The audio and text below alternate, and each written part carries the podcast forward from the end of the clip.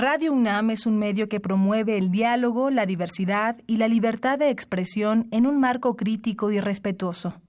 Los comentarios expresados a lo largo de su programación reflejan la opinión de quien los emite, mas no de la radiodifusora.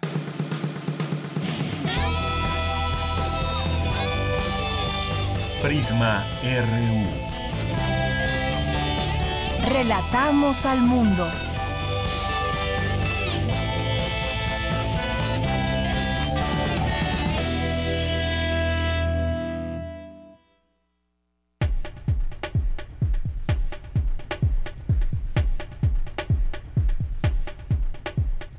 Muy buenas tardes y ya todos listos para brindarle a usted toda la información dentro de este programa Prisma RU de Radio UNAM. Empezamos a la una con cinco, soy de Yanira Morán, todos presentes aquí para eh, llevarles a usted la información que consideramos interesante para el día de hoy, importante en algunos temas también universitarios. Y pues ah, entre estas cosas que platicaremos hoy aquí en el 96.1 de FM y en www.radio.unam.mx MX está este tema que eh, tiene que ver con vida más allá de la Tierra desde una óptica científica. Eh, trataremos de dar respuesta a algunas de las interrogantes que durante distintas épocas y momentos se han hecho también los científicos y hasta dónde ha llegado la ciencia para responder a esta pregunta. Y para ello nos acompañará aquí el doctor Sandro Cervantes, que es investigador del Centro de Ciencias de la Atmósfera y también recientemente hubo información que se detectaron ondas de radio en otra galaxia. Él nos vendrá a explicar todo esto y si tienen preguntas, por supuesto, son bienvenidas a través de redes sociales en arroba prisma.ru, en eh, Twitter y en prisma.ru en Facebook o al 55 36 43 39. Vamos a platicar también sobre lo que dijo el Tribunal Electoral del Poder Judicial de la Federación sobre Puebla, que debe haber un conteo, un recuento de votos en la totalidad de las casillas.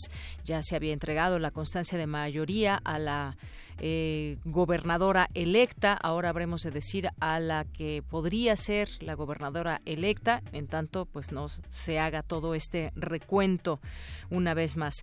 Eh, y bueno, también tendremos en nuestra segunda hora de Prisma RU, vamos a hablar sobre este, estos dos trailers con trailers, trailers con cuerpos en Jalisco que hemos estado tratando de entender lo que sucede con a través de las declaraciones de las autoridades. Dicen que pues al no haber espacio alguien dio una mala hizo una mala decisión llevó a cabo una mala decisión de pues tener fuera de las instancias que deben estar estos cuerpos que ahora ya suman 664 y ante esta noticia muchos familiares que están buscando a sus desaparecidos se hicieron presentes y piden que se den datos de todas estas personas que están ahí apiladas en alguno de los dos trailers. Y bueno, pues vamos a hablar de este tema eh, con un integrante del colectivo por amor a ellos. Eh, de Jalisco.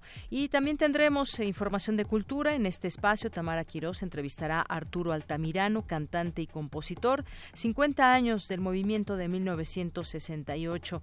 También vamos a tener aquí en este espacio la sección de Cine Maedro con el maestro Carlos Narro, que como todos los jueves nos platicará aquí de cine. También pues estaremos destacando los temas universitarios que hay desde nuestra universidad, así que pues lo invitamos a que permanezca con nosotros. Vamos ahora a nuestro resumen informativo. Relatamos al mundo. Relatamos al mundo.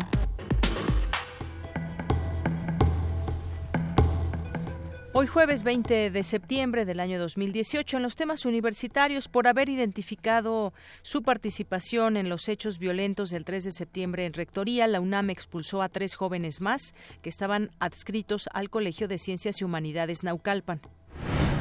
La jefa de gobierno electa en la Ciudad de México, Claudia Sheinbaum, aseguró que por ningún motivo violentará la autonomía de la universidad, de la UNAM, por lo que no promovería ninguna policía ajena a esta casa de estudios.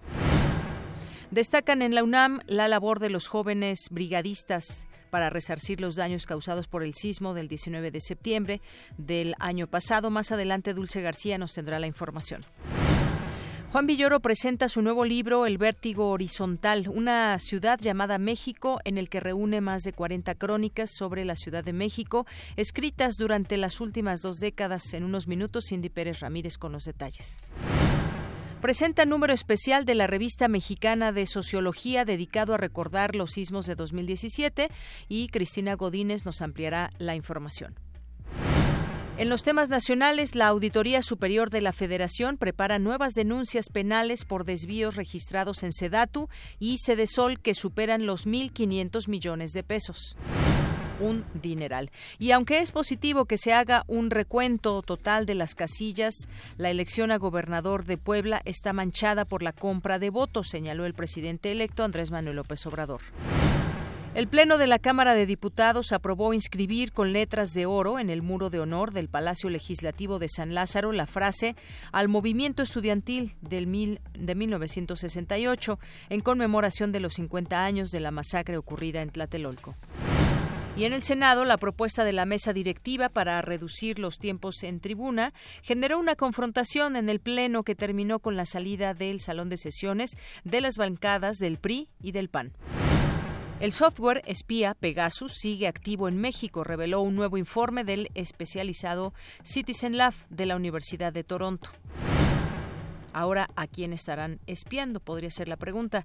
En otra información, el gobernador de Jalisco, Aristóteles Sandoval, informó que se construirá una cámara frigorífica para cadáveres en descomposición tras el hallazgo de los tráileres con cuerpos. En Oaxaca, el presidente municipal de Santiago Tetepec, Sótico Gómez Bautista, murió esta madrugada en un accidente.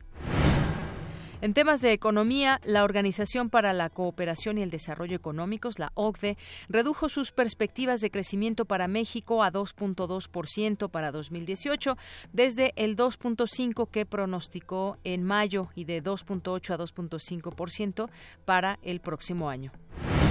La Asociación Mexicana de Administradoras de Fondos para el Retiro respaldó la propuesta del próximo gobierno de aumentar la edad de retiro a 68 años al considerar que va en línea con los cambios en el ciclo de envejecimiento de la población. En temas eh, internacionales, el presidente estadounidense Donald Trump retomó hoy sus ataques a la Organización de Países Exportadores de Petróleo, a la que urgió a bajar los precios del crudo de inmediato. Al menos tres personas murieron y dos más resultaron heridas durante un ataque en Maryland, Estados Unidos, en las instalaciones de una compañía farmacéutica. Hoy en la UNAM, ¿qué hacer y a dónde ir? No te puedes perder la presentación del libro El futuro de México al 2035, una visión prospectiva, con la presencia de sus coordinadores, los doctores Manuel Perló y Silvia Inclano Ceguera. Esta obra literaria tiene como propósito contribuir al debate nacional sobre el futuro de México, analizando los estudios de los problemas sociales que se han planteado en las áreas a las que el Instituto de Investigaciones Sociales ha dedicado una parte muy importante de su labor desde hace décadas. Asiste hoy a las 17 horas al auditorio de la Casa de las Humanidades. La entrada es libre. Puedes adquirir esta obra en la librería del Instituto de Investigaciones Sociales de la UNAM. Como parte del ciclo Temas de bioética en el cine, se proyectará la película Las Buenas Hierbas, de la reconocida directora, guionista y productora de cine mexicano María Novaro, este largometraje aborda la historia de Dalia, una mujer divorciada que trabaja en una estación de radio alternativa y recibe ayuda económica de su padre. Su vida cambia cuando tiene que enfrentar la enfermedad de un Alzheimer prematuro que le diagnostican a su madre, bióloga que labora en el Jardín Botánico de la UNAM. Esta cinta es un relato sobre la química del cerebro, de las plantas y de las emociones humanas. La función será hoy a las 17 horas en el cinematógrafo del Chopo. La entrada general es de 40 pesos. El Museo Universitario del Chopo inaugurará la exposición Noches Fieras, que reúne el trabajo de 57 fotógrafos de Colombia, Argentina, Chile, Perú y México, cuya práctica documental transcurre de 1970 a 2017. Curada por Alexis Fabri, experto en fotografía latinoamericana, se trata de un ensayo visual acerca de la noche y lo nocturno. Propone a la agitada vida nocturna de distintas ciudades como un territorio real y simbólico en el que los grupos urbanos configuran códigos e ideologías. Noches Fieras se inaugura hoy a las 19 horas en la Galería Helen Escobedo del Museo Universitario del Chop. La entrada es libre.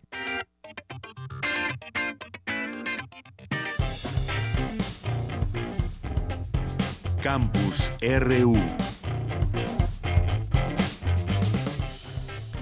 Gracias por estas invitaciones, como todos los días ahí pendientes de las actividades que podemos hacer en nuestra universidad.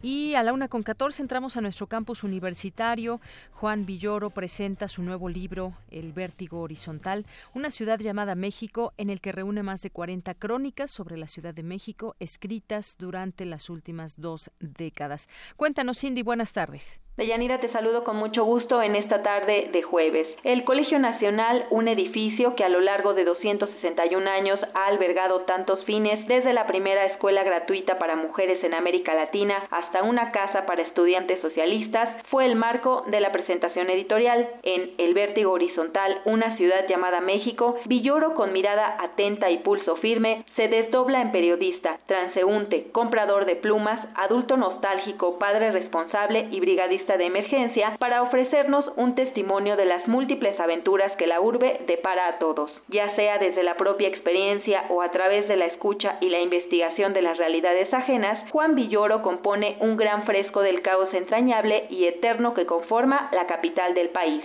Vamos a escucharlo. Yo quería eh, que se estructurara eh, como, eh, de alguna manera, como, como nosotros entendemos las ciudades y como las recorremos. Y tenía yo la idea de que la lectura del libro fuera de alguna manera pues como un recorrido urbano parecido a las distintas líneas que nos ofrece el metro. Está propuesto y abierto a distintas lecturas, una de ellas sucesiva, que se puede leer de principio a fin si así lo desea la gente, otra de ellas siguiendo alguno de estos ejes temáticos, como quien toma una línea del metro y dice, yo me voy a concentrar en los personajes de la ciudad. El título proviene eh, de un escritor francés, Drew de la Rochelle, que fue a um, Buenos Aires, llegó y apenas había desembarcado en Buenos Aires cuando lo llevaron a La Pampa y le preguntaron qué opinaba de esa extensión sin límites. Y entonces él dijo, es un vértigo horizontal. Entonces este libro es pues un acto de amor y también de irritación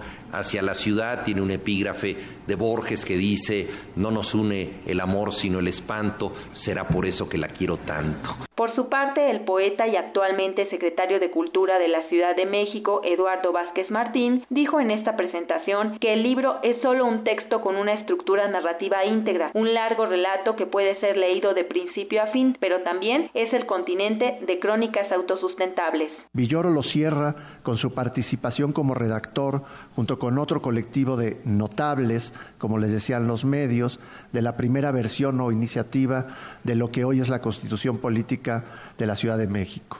No deja de ser fascinante o sorprendente en que un cronista de la ciudad tenga, en cierto momento de la historia, la posibilidad de participar en el texto que fundamenta la existencia política de la misma en un momento de profunda transformación. Su sentido del humor y su lucidez hace que comprendamos mejor ese momento y lo acompañemos a ser el símbolo de los que saben escuchar la vida, la vida del otro. Juan Villoro es de los que levantan el puño, de los que escuchan, de los que en los escombros del tiempo rescatan nuestra vida. De Yanira el vértigo horizontal, una ciudad llamada México de Juan Villoro de la editorial Almadía es sin duda el testimonio más íntimo de la capital. Esta es la información que tenemos. Muy buenas tardes. Gracias, Cindy. Muy buenas tardes. Bueno, pues leamos Crónica y una buena recomendación es este libro, El vértigo horizontal de Juan Villoro. Vamos ahora con mi compañera Virginia Sánchez. Astrónomos de la UNAM participan en un proyecto internacional que ha descubierto galaxias fantasma. Cuéntanos, Vicky. Muy buenas tardes. Adelante, Vicky. Hola, hola, ¿qué tal, Deyanira? Muy buenas tardes a ti y al auditorio de Prisma RU.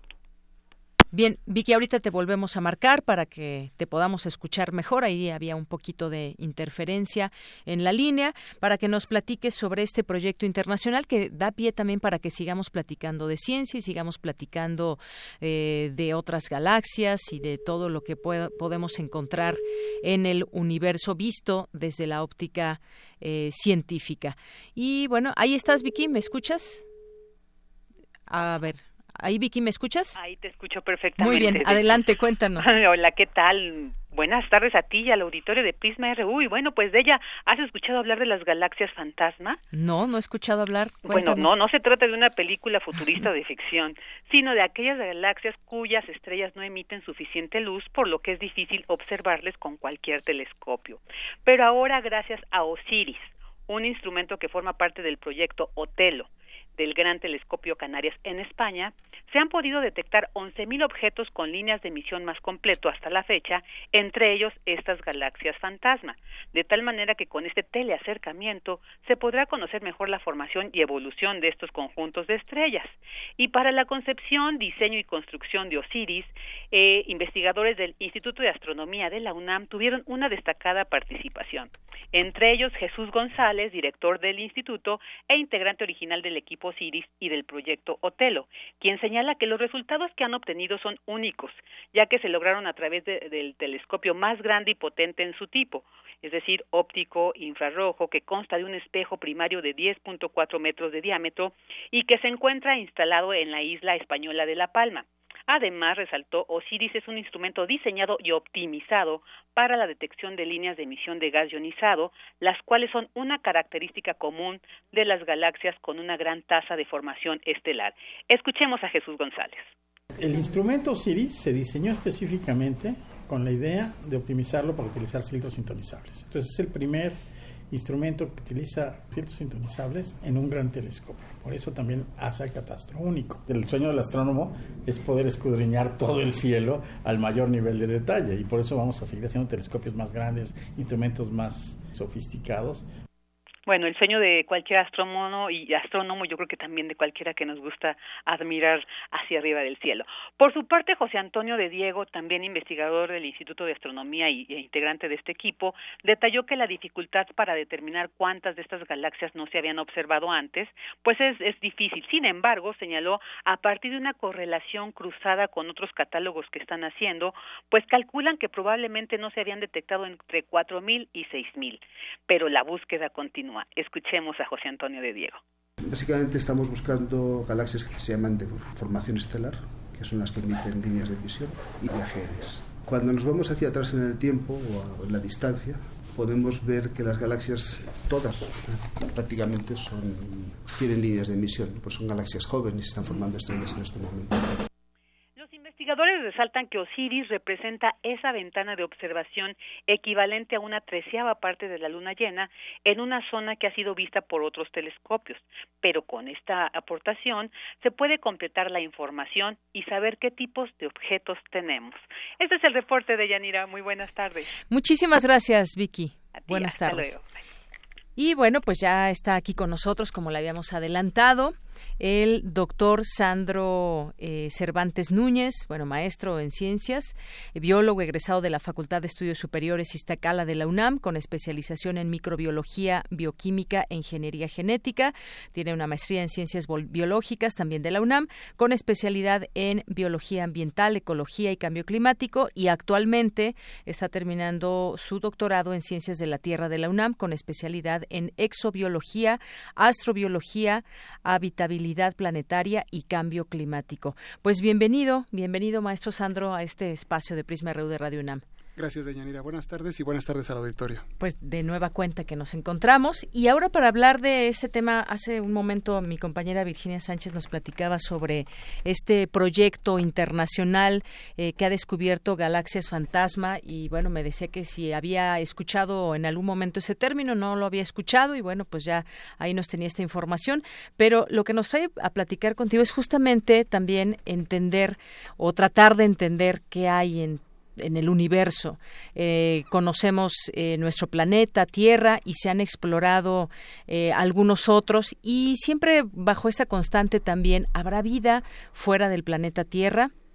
qué elementos se tienen o no para llegar a estas posibles respuestas. Y decíamos, bueno, pues desde la ciencia aún no se tiene quizás nada en concreto y decías, bueno, podríamos decir que no se tiene comprobado absolutamente nada. Sin embargo, hay descubrimientos y me gustaría que nos que nos platicaras un poco de esto. Eh, había por ahí una nota, un descubrimiento desde Estados Unidos de estas ondas eh, eh, de radio. Se les conoce como estallidos rápidos estallidos rápidos. ¿Y qué eso qué significó? ¿Por qué movió tanto al mundo científico? Mira, e, el tema de la el tema de la vida extraterrestre es un tema que eh, obviamente al ser humano le ha atraído desde hace muchísimo tiempo, ¿no? O sea, estamos hablando de que desde tiempos de los antiguos griegos, o sea, estamos hablando de hace 24 siglos, ya y habían cuestiones al respecto, o sea, se, se preguntaban eh, si habría otros mundos y si esos mundos también tendrían vida, ¿no? Entonces es algo que nos ha perseguido pues ya desde mucho tiempo atrás. Y es una pregunta muy válida, sí, final claro, de cuentas. Claro, claro. ¿Por qué? Porque pues el universo es muy grande y, y ahora, justo ahora, hace 100 años aproximadamente que hemos empezado a descubrir un poquito más acerca de este enorme universo que tenemos, eh, pues obviamente estas preguntas pues se han vuelto más refinadas, ¿no? O sea, e, el, interés ha sido más grande y los descubrimientos son cada vez más cautivadores, ¿no? Precisamente eso sucedió hace apenas un, mes. Eh, científicos del de, proyecto Escucha Avanzada, que es un, es un proyecto que pertenece a SETI, no sé si recuerdas y el auditorio recuerda un poco de SETI, que es la búsqueda de inteligencia extraterrestre. Eh, eh, un grupo de estos científicos, utilizando inteligencia artificial, los programas de inteligencia artificial, se pusieron a analizar señales que provenían de, un punto específico del, universo y detectaron una serie de pulsos a los que ellos llamaron ráfagas o estallidos rápidos de radio. Estos estallidos eh, fueron eh, muy peculiares y por eso es que a las personas, primero que nada a los científicos, les llamó la atención que no los entendían y por lo tanto se dio a la especulación de que podrían provenir digamos de una fuente no natural, es decir, de inteligencia extraterrestre, pero lo peor del caso es que no se manejó adecuadamente la información y se empezó a filtrar de esa manera como noticia rimbombante en, en amarillista, como muchas veces se han presentado ese tipo de información. Sí, y reventó las redes sociales al punto de que la gente pensaba que ya se había descubierto vida inteligente y mucha gente se acercó a mí, tanto en redes sociales como en persona, y me preguntaban, oye, ¿qué se va a hacer ahora con, con, la, con la civilización que se encontró? ¿no? Entonces yo les decía, no, no, espérense, es que realmente en términos prácticos no se ha encontrado nada en ese sentido. ¿no? En otros sentidos, en, términos científicos, ha sido algo fascinante lo que sí se ha encontrado, en términos astronómicos. ¿Qué fue lo que pasó? Bueno, resulta que estos, em, este ruido que se pusieron a analizar, dentro de este ruido, encontraron 72 estallidos. Son muy, muy interesantes porque se cree que provienen de una, digamos que la teoría más eh, científica es que provienen de una estrella de neutrones, un pulsar, que está contenida en un campo magnético súper extremo. Son yo, sé que son palabras de repente como medio complicadas, ¿no? De la física, de la astronomía. Voy a tratar de ser un poco más explicativo para que se pueda entender. Eh, descubrieron que, que, provenían de este lugar y este lugar se encuentra aproximadamente en, en, una, bueno, se encuentra en una galaxia enana a lo que serían tres mil millones de años luz de distancia de la Tierra.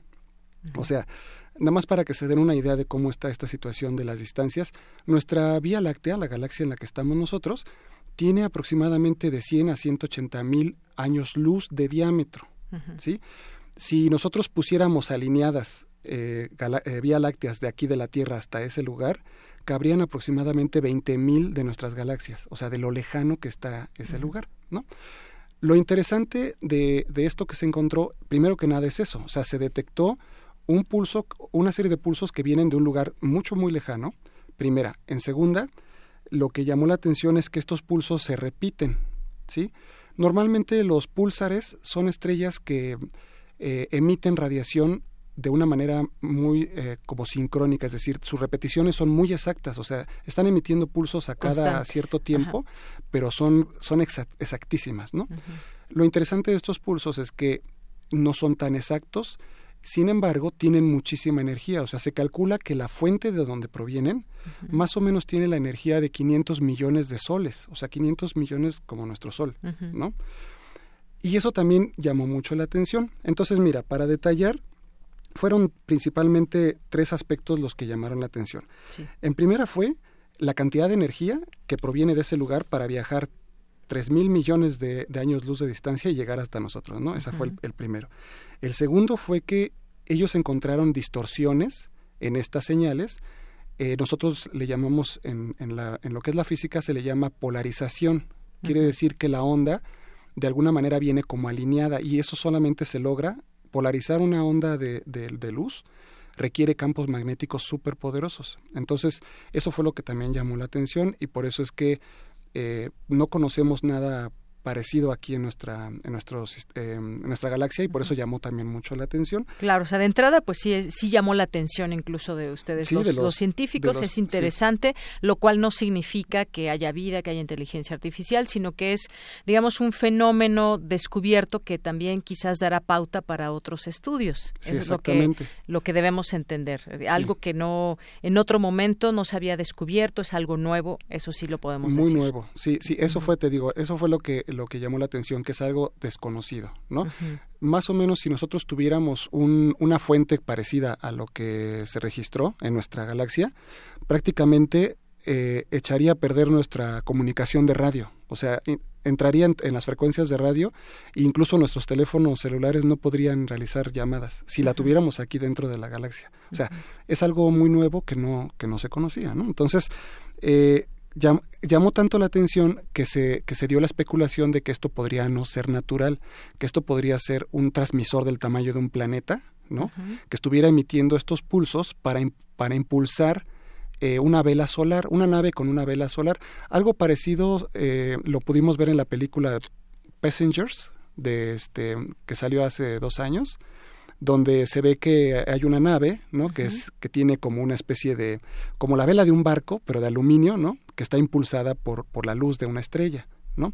Entonces, lo que se cree lo que se creía también como alterno es que esta civilización extraterrestre estaba impulsando una nave a, través de estos pulsos ¿no? de, energía.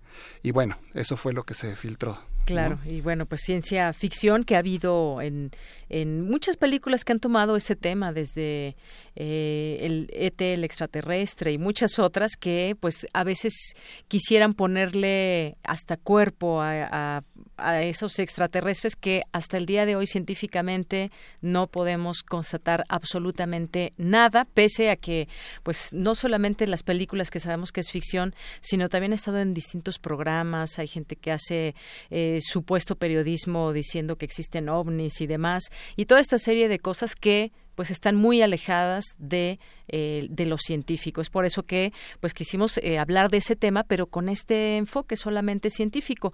Claro que hay, yo te preguntaría ahora, maestro, ha habido eh, descubrimientos de vida en, por ejemplo, en climas extremos, en climas extremos, no sé, en Antártida o incluso por ahí hubo alguno en México donde con muchísimo calor y se, han, se ha descubierto vida, por ejemplo, también en el fondo del mar y demás, que podrían ser similares a las temperaturas que pueda haber, eh, por lo menos en alguna parte de algún planeta, lo cual no significa que se haya encontrado en otro planeta vida, pero la posibilidad de que existan organismos eh, eh, vivientes en eh, climas extremos, por ejemplo, ¿no? Sí, sí, lo que tú mencionas es correcto. Eh, prácticamente a principios de este siglo se descubren lo que son los organismos extremófilos, así les llamamos, organismos que pueden aguantar condiciones que en otro tiempo pensábamos que eran esterilizantes, o sea, que impedían la vida, ¿no?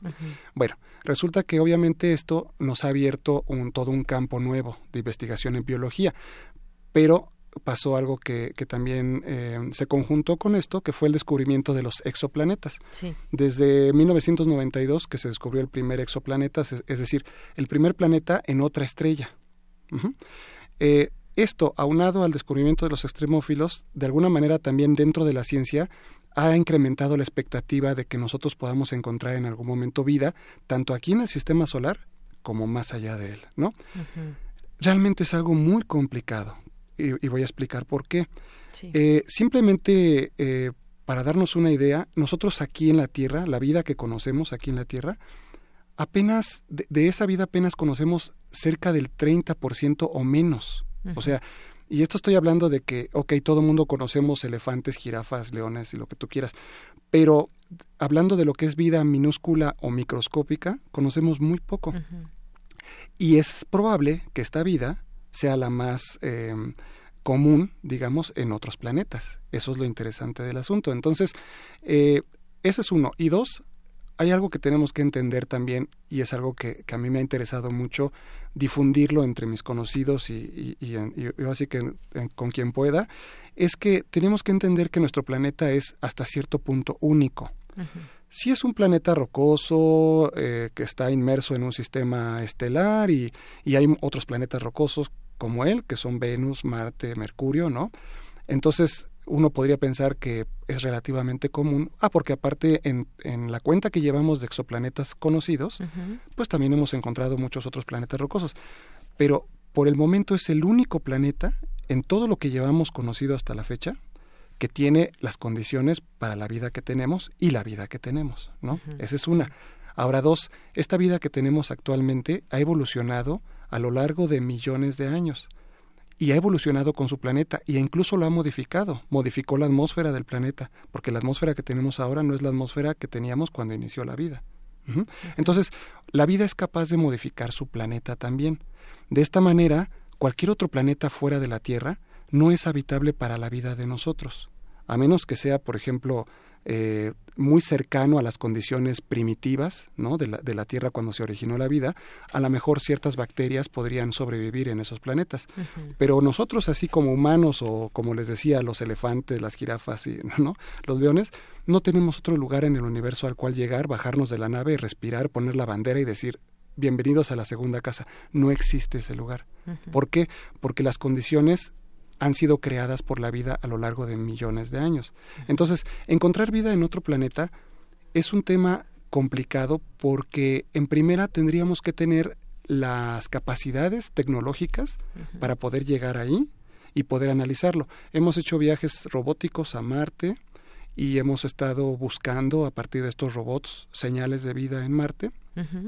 Y también con los eh, telescopios pues se han buscado señales de vida que se conocen como bioseñales o biofirmas en otros planetas. Pero eh, estas son apenas señales, no son evidencias, o sea, son, digamos, son em, pequeñas situaciones que podrían ocurrir en, en, algún otro lugar del universo que a lo mejor podrían provenir de un sistema biológico, pero no lo sabemos, porque para ello tendríamos que llegar ahí, agarrar un poco de tierra, meterla bajo el microscopio, empezarle a hacer una serie de, de experimentos, ¿no? Para detectarlo. Y realmente eso nada más sería para detectar vida que conocemos. Claro. ¿sí? O sea, para vida que no conocemos, ni siquiera sabemos cuál podría ser su metabolismo. ¿sí? Digamos que tenemos como ciertas pautas por donde quizás eh, investigar. Eh, en Marte, por ejemplo, eh, si hay agua, pues nos da la idea de que pueda haber algún tipo, algún tipo de vida. Y tal vez con todo esto, esto que nos platicas, maestro, em, los microorganismos que pues ni siquiera conocemos todos aquí en, en nuestro planeta Tierra, que pudiera haber ese tipo de vida. Tal vez esa sería como la pauta solamente y se siguen descubriendo muchas otras cosas, pero hasta el día de hoy y con todos estos miles de años, pues no, no hay nada en, en concreto sobre vida en otros planetas, pero sí, sí hay, digamos, pautas por dónde ir investigando. Sí, todavía nos faltan muchos años de investigación, desarrollar mucha tecnología, tener las capacidades para viajar a otros planetas, establecer laboratorios que tengan un nivel de protección tal vez de nivel 5, ¿no? Eh, nuestro máximo nivel es el 4, pero tendríamos que desarrollar algo capaz de aislarnos tanto de ellos como a ellos de nosotros, porque también incluso nosotros podríamos ser un problema para, para esa vida, ¿no? y, no estoy hablando de vida inteligente, o sea, simplemente estoy hablando de vida en general, vida microscópica, tal vez macroscópica, no lo sabemos. el, el, punto clave aquí es que todavía estamos a, a tiempo, eh, a mucho tiempo, digamos, de poder lograr esto, de descubrir otra vida, ¿no? Descubrir una inteligencia extraterrestre, bueno, también es complicado, porque nada más pensemos en una cosa. Imaginemos que nos remontamos a 250 mil años aproximadamente, que es lo que tiene la especie humana de que se originó. ¿Cómo se comunicaba la especie humana hace 250 mil años y cómo nos comunicamos ahora? Ahora estamos, estamos hablando de pulsos que vienen de un lugar de, que está a tres mil millones de años luz, es decir, toda esa distancia tuvo que viajar la luz tres mil millones de años. ¿Sí? Hace tres mil millones de años en la Tierra, por ejemplo, solo había microorganismos y, básicamente se estaba desarrollando la fotosíntesis apenas, ¿no? O sea, estamos hablando de una civilización que tendría muchísimo tiempo, eh, digo, en todo caso, que, tuviera que ver con una civilización, estamos hablando de una civilización ya mucho, muy antigua, ¿ok? Entonces, pensemos cómo podríamos nosotros entender una civilización tan desarrollada o tan antigua que a lo mejor ya tiene métodos de comunicación o métodos de, viaje en el, en el universo, eh, tecnologías muy avanzadas, ¿cómo podríamos nosotros entenderlo? Ese también es un gran problema, o sea, tendríamos que incrementar nosotros también nuestra forma de pensar, nuestra forma de comunicarnos, la tecnología, como para poder acercarnos o que sea un poquito, ¿no? Entonces, lo más importante que tiene que entender el auditorio es que no hemos descubierto ninguna vida, ¿no? Ni vida microbiana ni vida inteligente, ¿no? Estamos es complicado, estamos yo creo que todavía mucho tiempo de, descubrirla y sobre todo tienen que entender que esta situación de los ovnis y de la vida que, según se descubre, hace, hace unos años hubo toda una revolución acerca de un meteorito que se descubrió que venía de Marte y se, decía que tenía microorganismos de Marte, ¿no? Resultó que todavía sigue la polémica, pero bueno, ahorita tenemos más pruebas que dictan que no es vida, que es una formación mineral, ¿no? Entonces, lo que tiene que entender el auditorio es que tienen que tener mucho cuidado a la hora de leer esta clase de noticias. ¿Por qué? Porque hay personas que lo hacen no en mala onda, sino es como para incrementar el rating, para que los lean, para que los vean, etcétera. Y hay otros que sí. Obviamente, desafortunadamente esto ocasiona en las personas pues las ideas de grandes expectativas, de complots, de etcétera, etcétera, que nos mantienen en una ficción científica, ¿no? Y nos distraen de los de las cosas más importantes. Ahorita en este momento es muy importante ver cómo está la economía de nuestro país y cómo está la situación ambiental y climática de nuestro mundo, porque esto es lo que estamos afectando. ¿No? Y a veces a las personas que, que, que, crean todas estas noticias, pues lo que más les interesa es mantener al 80% de la población metida en búsquedas de ovnis y búsquedas de cosas así, mientras ellos están haciendo por otro lado otras cosas, ¿no? Claro, y, han, digo, se propagan tanto estas noticias que incluso hay programas, no sé cómo se puede permitir esto, que está falto de toda ética, de toda ética, de toda verdad eh, comprobable y, científica en torno a un tema pues tan delicado y tan interesante, tan grande que tienen los científicos en el mundo y aquí específicamente en México, en la UNAM, en distintas universidades, de acercarnos a, a muchas respuestas, pero no hasta el día de hoy, pues pues nada nada comprobado. Entonces sí sí llama mucho la atención de pronto todo este tipo todo este tipo de informaciones, incluso que hay encapsulados algunos eh, alienígenas y una serie de cosas terribles que, que uno busca en, en internet y pueden aparecer y, además lo aseguran con una gran facilidad, ¿no? Sí, es un tema complicado, o sea, realmente ahorita tenemos poco tiempo, pero es un tema que se tiene que analizar profundamente porque no es tan fácil, o sea, se ha creado tanta expectativa, e incluso nosotros como seres humanos tememos a lo desconocido y, siempre estamos buscando respuestas y cuando no las encontramos, ¿qué es lo que hacemos? Normalmente ponemos deidades o extraterrestres, ¿no? Exacto. es algo, del más allá. sí. Entonces, e, esa es una gran prueba. Yo lo que le digo a mis conocidos es que tienen que entender una cosa, cuando realmente se descubra vida, es muy probable que ni siquiera nos vamos a enterar. ¿Por qué? Porque realmente va a ser tan revolucionario y va a implicar tantas situaciones económico, políticas, sociales, etcétera, que es muy probable que los que lo descubran no lo van a sacar a la luz tan fácilmente, ¿no? Porque no porque no lo, no lo merezcamos todos, o sea, no porque no podamos entenderlo, sino porque nos va a causar tanto conflicto que, que, muy probablemente... puede haber ciertos riesgos también, el solo hecho de la información. Exactamente. El manejo de la información es clave. Por eso es que este punto yo les digo, tengan mucho cuidado con lo que leen en Internet, porque no necesariamente es cierto. Acérquense a quien sabe, acérquense a, quien maneja estos temas, por ejemplo, y esto que ustedes hacen de abrir este espacio eh, al auditorio, esto es muy bueno porque de alguna manera le permite también a, la, a las personas entender un poquito más de los procesos y que no se dejen Exacto, mm. entender cómo ustedes los científicos están estudiando el, el universo, las galaxias y todo lo que eh, lo que circunda y que es, pues sin duda son años de estudio y de descubrimiento y de proyectos que, que se generan también en todo el mundo. Es más, hay un lugar aquí en México, eh, ahorita no recuerdo cómo se llama, donde la gente o se ha vendido así como que este lugar vas y observas esos eh, ovnis, objetos voladores no identificados. No me acuerdo dónde, si es en el Estado de México, pero Hay, hay, sí, hay varias partes en la este sitio que me imagino que alguna explicación tendrá todo esto natural, pero que se ha vendido de esa manera, ¿no? Mira, es como, es como las brujas, ¿no? Antes se creía que las bolas de fuego que se veían en, en los cerros eran brujas, ¿no? Después, obviamente, ya se entendió que simplemente son relámpagos contenidos, o sea, son bolas de relámpago que por efectos naturales, es un efecto físico, se manifiestan en lugares que tienen una carga eléctrica, ¿no? Y esto es algo muy natural de la Tierra, de, la corteza terrestre. Y así como eso, pues los ovnis va a llegar a un punto en el que vamos a entender que no se trata de naves espaciales, sino simplemente se trata de algún objeto, de alguna tecnología que se está probando, que obviamente no se dice, porque sabemos que pasan muchas cosas pues en lo oscuro, ¿no? Porque son proyectos, son eh, tecnología que se está probando, etcétera, ¿no? O pueden ser incluso también fenómenos muy naturales, fenómenos geofísicos, ¿no? De la misma Tierra. Entonces, que tienen que ver con energía y muchas otras cosas. Sí. Bueno, pues eh, maestro Sandro Cervantes Núñez, muchas gracias por venir, por explicarnos todo esto que es muy eh, interesante y hasta dónde ha llegado la ciencia, pues eso nos lo nos lo platicas y es un tema abierto porque hay muchas y tantas cosas que seguir investigando. Así que, pues en otro momento ojalá podamos seguir platicando de este y de otros temas. Sí, está muy bien. Muchísimas gracias. Gracias, eh, maestro Sandro Cervantes Núñez, eh, biólogo de la Facultad de Estudios Superiores Iztacala, eh, con su maestría en Ciencias Biológicas y actualmente está terminando ya el doctorado en Ciencias de la Tierra de la UNAM.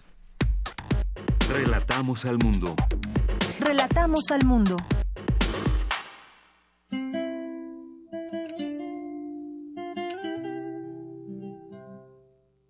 Radio UNAM presenta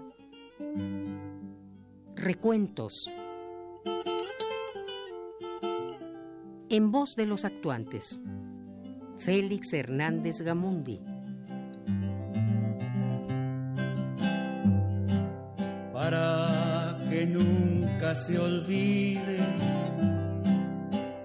las gloriosas Olimpiadas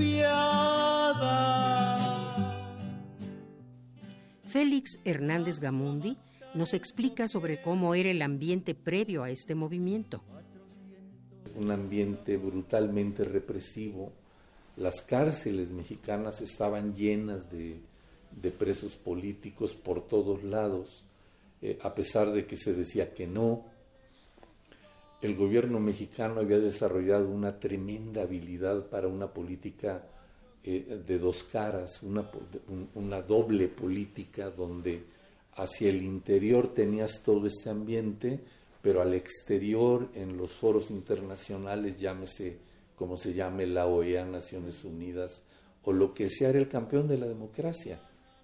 Eh, de las pocas políticas que el gobierno eh, surgido de la Revolución Mexicana, el PRI y tal, habían mantenido en marcha como consecuencia de, la, de, los resultados de la Revolución Mexicana era una política exterior proactiva, respetuosa de la, de la autodeterminación y la soberanía y el derecho de asilo. Eso creaba una imagen hacia el exterior que no tenía nada que ver con la, con la imagen hacia el interior con todas estas prácticas eh, represivas de persecución, de muerte, de encarcelamiento. Ese era el ambiente. En medio de eso había este ambiente de optimismo. ¿A qué nos enfrentamos además? Después de décadas de esta imagen de un modelo económico fuerte, capaz de generar empleo, desarrollo y riqueza, vienen las Olimpiadas y a nosotros nos toca vivir los prolegómenos de, eso. Todo el preámbulo de la organización, todo de las Olimpiadas, todo mundo estaba claro de que teníamos casi nulas posibilidades de, de, lo que dicen, lo que les gusta decir a los cronistas deportivos de competir en el medallero. Entonces el gobierno, con una habilidad extraordinaria, plantearon que tal vez no vamos, pero además en una, en una actitud aparentemente autocrítica, que a lo mejor no vamos a ganar muchas medallas, pero vamos a ser los mejores anfitriones. Y entonces se plantearon la idea de la Olimpiada eh, cultural y, ciertamente había una efervescencia alrededor de eso.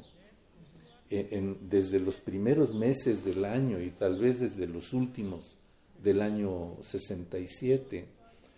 Eh, y, eso complicaba el, ambiente porque, insisto, eh, le aumentaba elementos de contradicción a la situación general.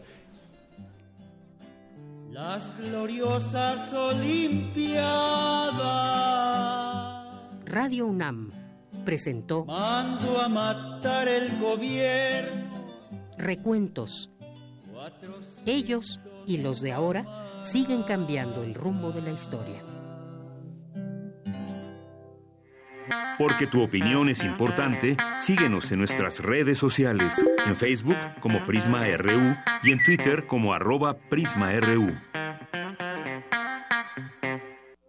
Queremos escuchar tu voz. Nuestro teléfono en cabina es 55 36 43 39.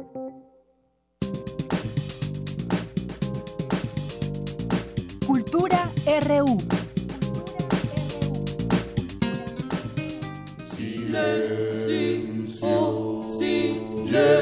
De verdad. Silencio, olorosa libertad.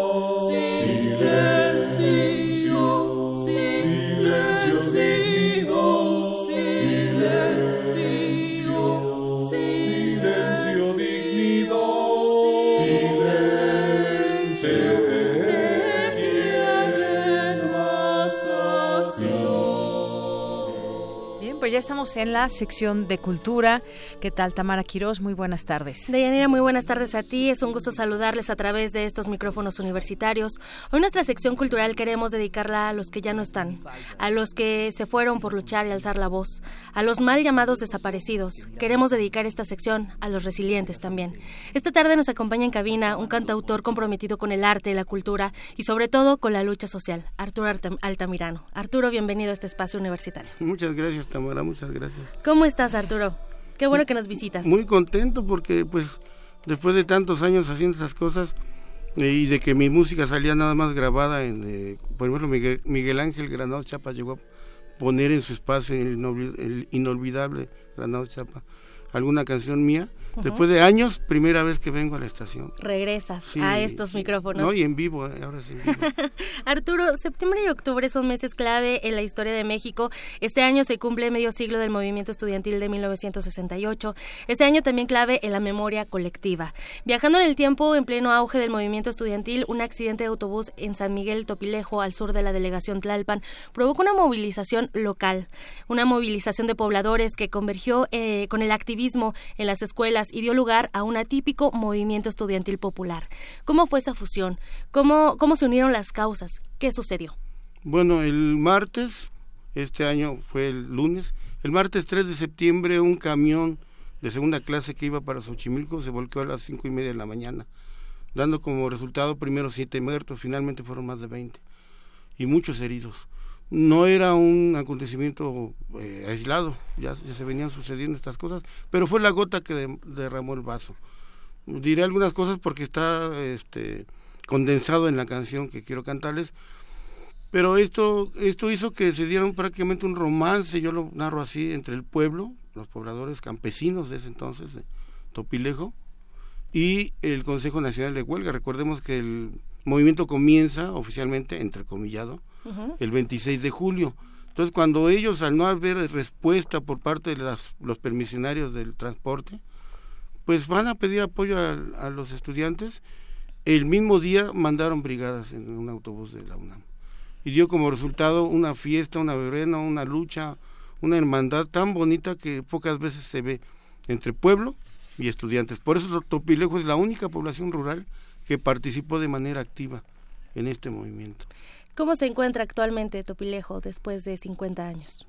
Curiosamente, Tamara, acaba de haber un accidente enfrente, en el mismo lugar. Ujú. Hubo, hay- se hizo una oquedad, ¿cómo le llaman? Endura, ¿cómo se nombre? Y se fue una- un carro hacia, hacia este mismo. 50 años. ¿eh? Y unas semanas antes ocurrió un accidente muy trágico un poquito más adelantito yendo hacia Xochimilco, donde murieron muchas personas por un carrito, un carro de jarritos que quedó sin freno.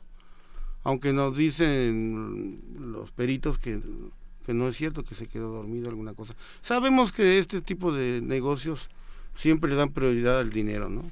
Entonces es más fácil pagarle a un perito corrupto para que le eche toda la culpa al, al pobre conductor a asumir la, el pago y, y la deuda que se adquiere por estos accidentes, ¿no? Lamentable pero cierto. A veces queremos eh, eh, eh, tapar el sol con un dedo y, no pasa así, ¿no? Lamentable pero cierto esto que nos cuentas. Oye, tú también participaste en, en un disco, bueno, eres parte de los artistas de este compilado a medio siglo del genocidio. también formas parte de este disco. Sí, en la primera pieza que pusieron, que se llama Conoces el ruido del silencio, eh, que el texto se debe al maestro de teatro Antonio Morales Armas, está en, relación a lo que sucedió hace 50 años, el 13 de septiembre, la emblemática Marcha del Silencio. Y el texto alude a, esta misma.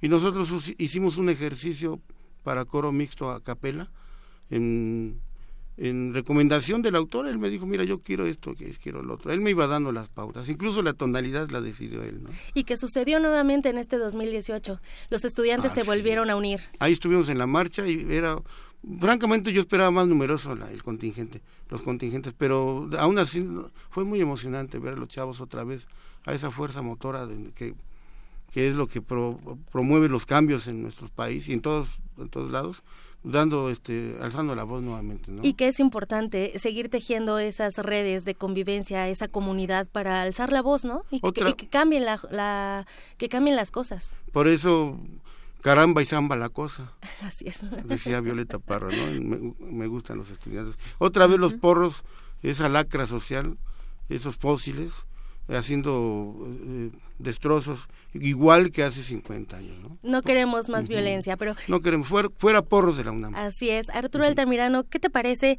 si nos cantas Topilejo? ¿Qué pasó en Topilejo? Con mucho gusto, y se llama justamente así. Venga. Fue en Topilejo.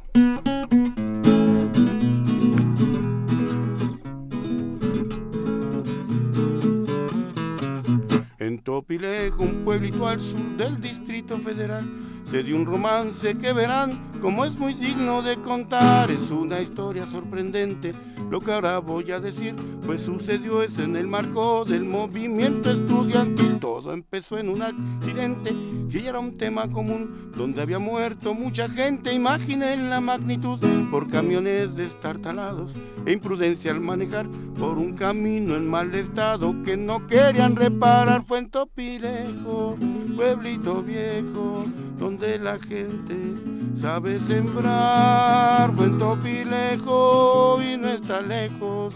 Si quieren vamos hay que almorzar.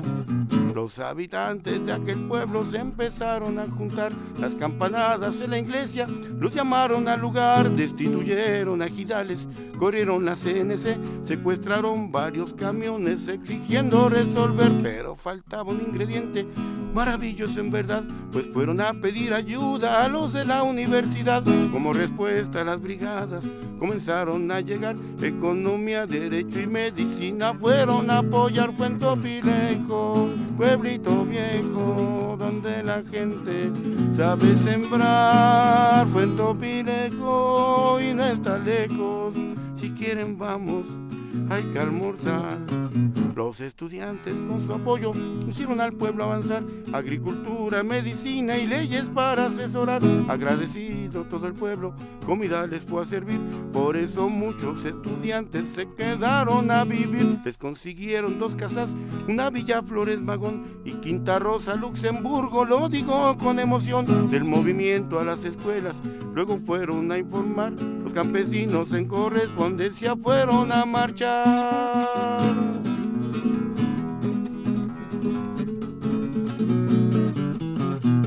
Pero esos pueblos se quedaron sin medios para llegar a Xochimilco y otros lados donde iban a trabajar, solo a caballo y caminando. Pero ¿qué creen que pasó?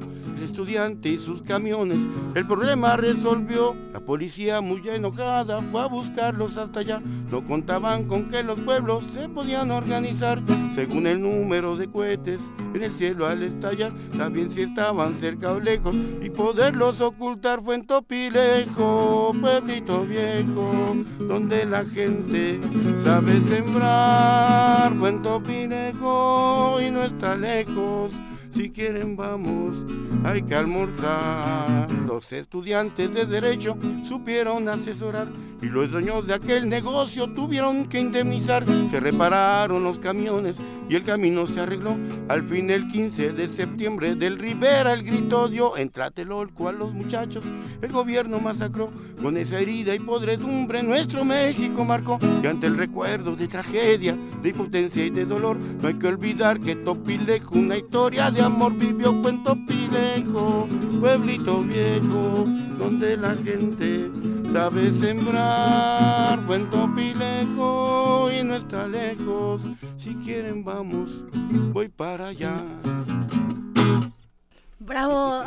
Muchas gracias. Vamos, Arturo Altamirano. Qué Vamos. amables. Si no me equivoco, el 29 de septiembre eh, celebran ahí algunas fiestas patronales. Bueno, quiero decir que todo el mes a partir del 3 Del de 3, septiembre ajá, hay una serie de actividades. hicimos actividades en Topilejo, qué bueno que estén al tanto. Eh, conmemoramos simbólicamente ese suceso con una, con una ofrenda floral al lugar del accidente.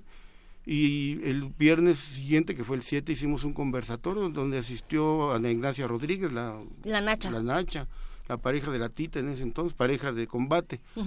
Y que sirve, sigue aguerrida este, nuestra buena amiga y admirada La Nacha, a quien le dediqué en ese disco que mencionamos a medio siglo del genocidio, producido por Don Cruz Mejía, hay que decirlo. Pronto nos va a visitar también. Ah, qué bueno. Ya también estuvo Ya nos aquí. visitó y nos va a volver a visitar. Sí, también tenemos entrevistas para mm, otra otro espacio, aquí mismo, este, otro programa en este mismo espacio, Excelente. este, junto con él y otros compañeros que participamos en esta grabación. Y, entonces, eh, todo septiembre tenemos actividades. Maña- el sábado tenemos un foro abierto donde nos van a visitar compañeros de los 43 desaparecidos, los compañeros de Sucumbíos, van a presentar su revista 10 años de, del asesinato.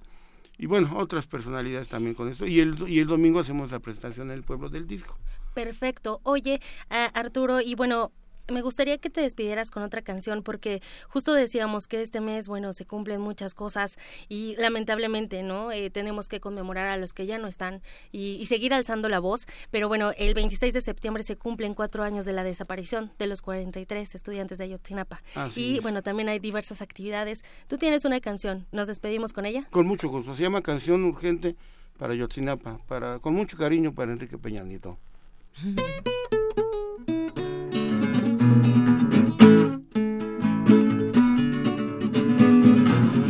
Tú me quieres matar eh, porque soy estudiante y desaparecer. Si soy un ser pensante, quieres asesinar a todo el que protesta, pero ponte a pensar. Si el pueblo se despierta, el dinero no alcanza. Mientras te andas paseando, mi madre anda descalza y la tuya volando con dinero del pueblo. Tú te das la gran vida y a mi padre y abuelo no le cierran la herida, mi familia ya arrastra sin dinero y deprisa. Y tus hijas e hijastras salen en Televisa con dinero del pueblo.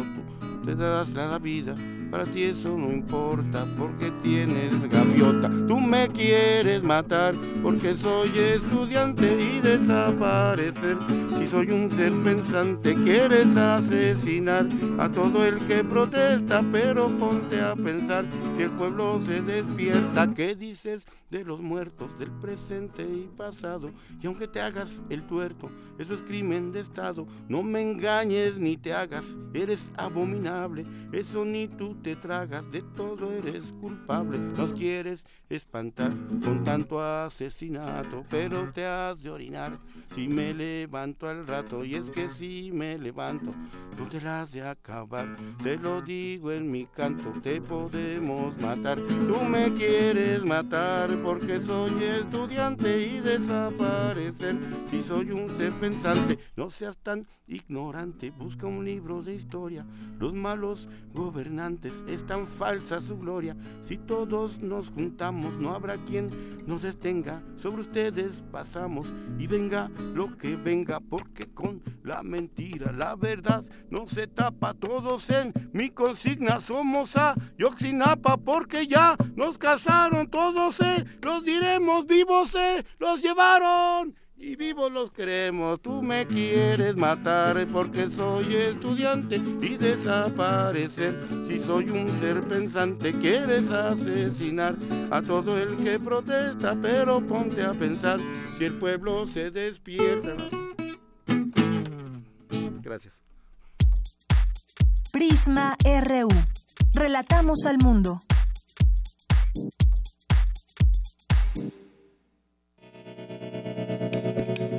Universidad Nacional Autónoma de México. La Universidad de la Nación.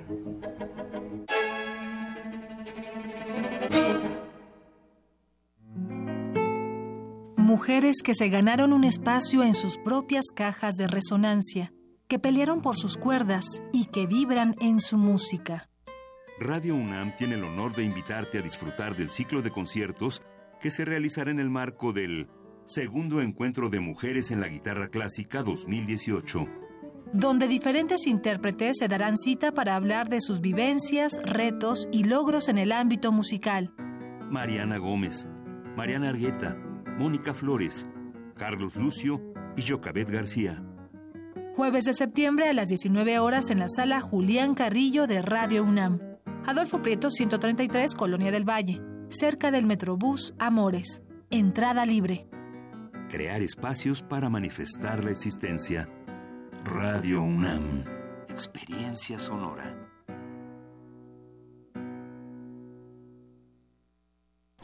Arcadia, primera muestra internacional de cine rescatado y restaurado en la UNAM.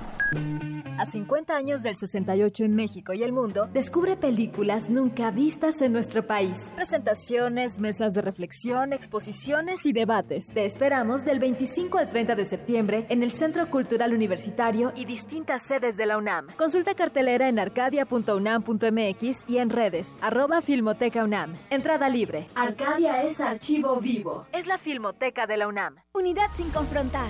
Los jóvenes de México estamos siempre al frente de los grandes cambios sociales. Somos los jóvenes del 68 y el despertar cultural. Somos los jóvenes del 85 que abrimos paso a la democracia. Y somos los jóvenes que en el 18 estamos combatiendo la corrupción. Caminando sin descanso para que los derechos se respeten, para que tengamos justicia, para construir la democracia. Dimos un paso y ya caminamos kilómetros. Empezamos unos cuantos y hoy somos millones. Porque estamos al frente del cambio. PRD. ¿Quiénes hacen la ciencia? ¿Cómo se suma la ciencia a las soluciones de los problemas iberoamericanos? Científicos, investigadores y académicos de Iberoamérica hablan de los avances en ciencia, tecnología e innovación que inciden en nuestra vida. La ciencia que somos. Ciencia que somos. Iberoamérica al aire. Viernes a las 10 y media de la mañana. 96.1 de FM. Retransmisión, domingos a las 9.30 de la mañana por el 860 de AM. Radio UNAM. Experiencia sonora. Queremos escuchar tu voz. Nuestro teléfono en cabina es 55 36 43 39. Tu opinión es muy importante. Escríbenos al correo electrónico prisma.radiounam@gmail.com.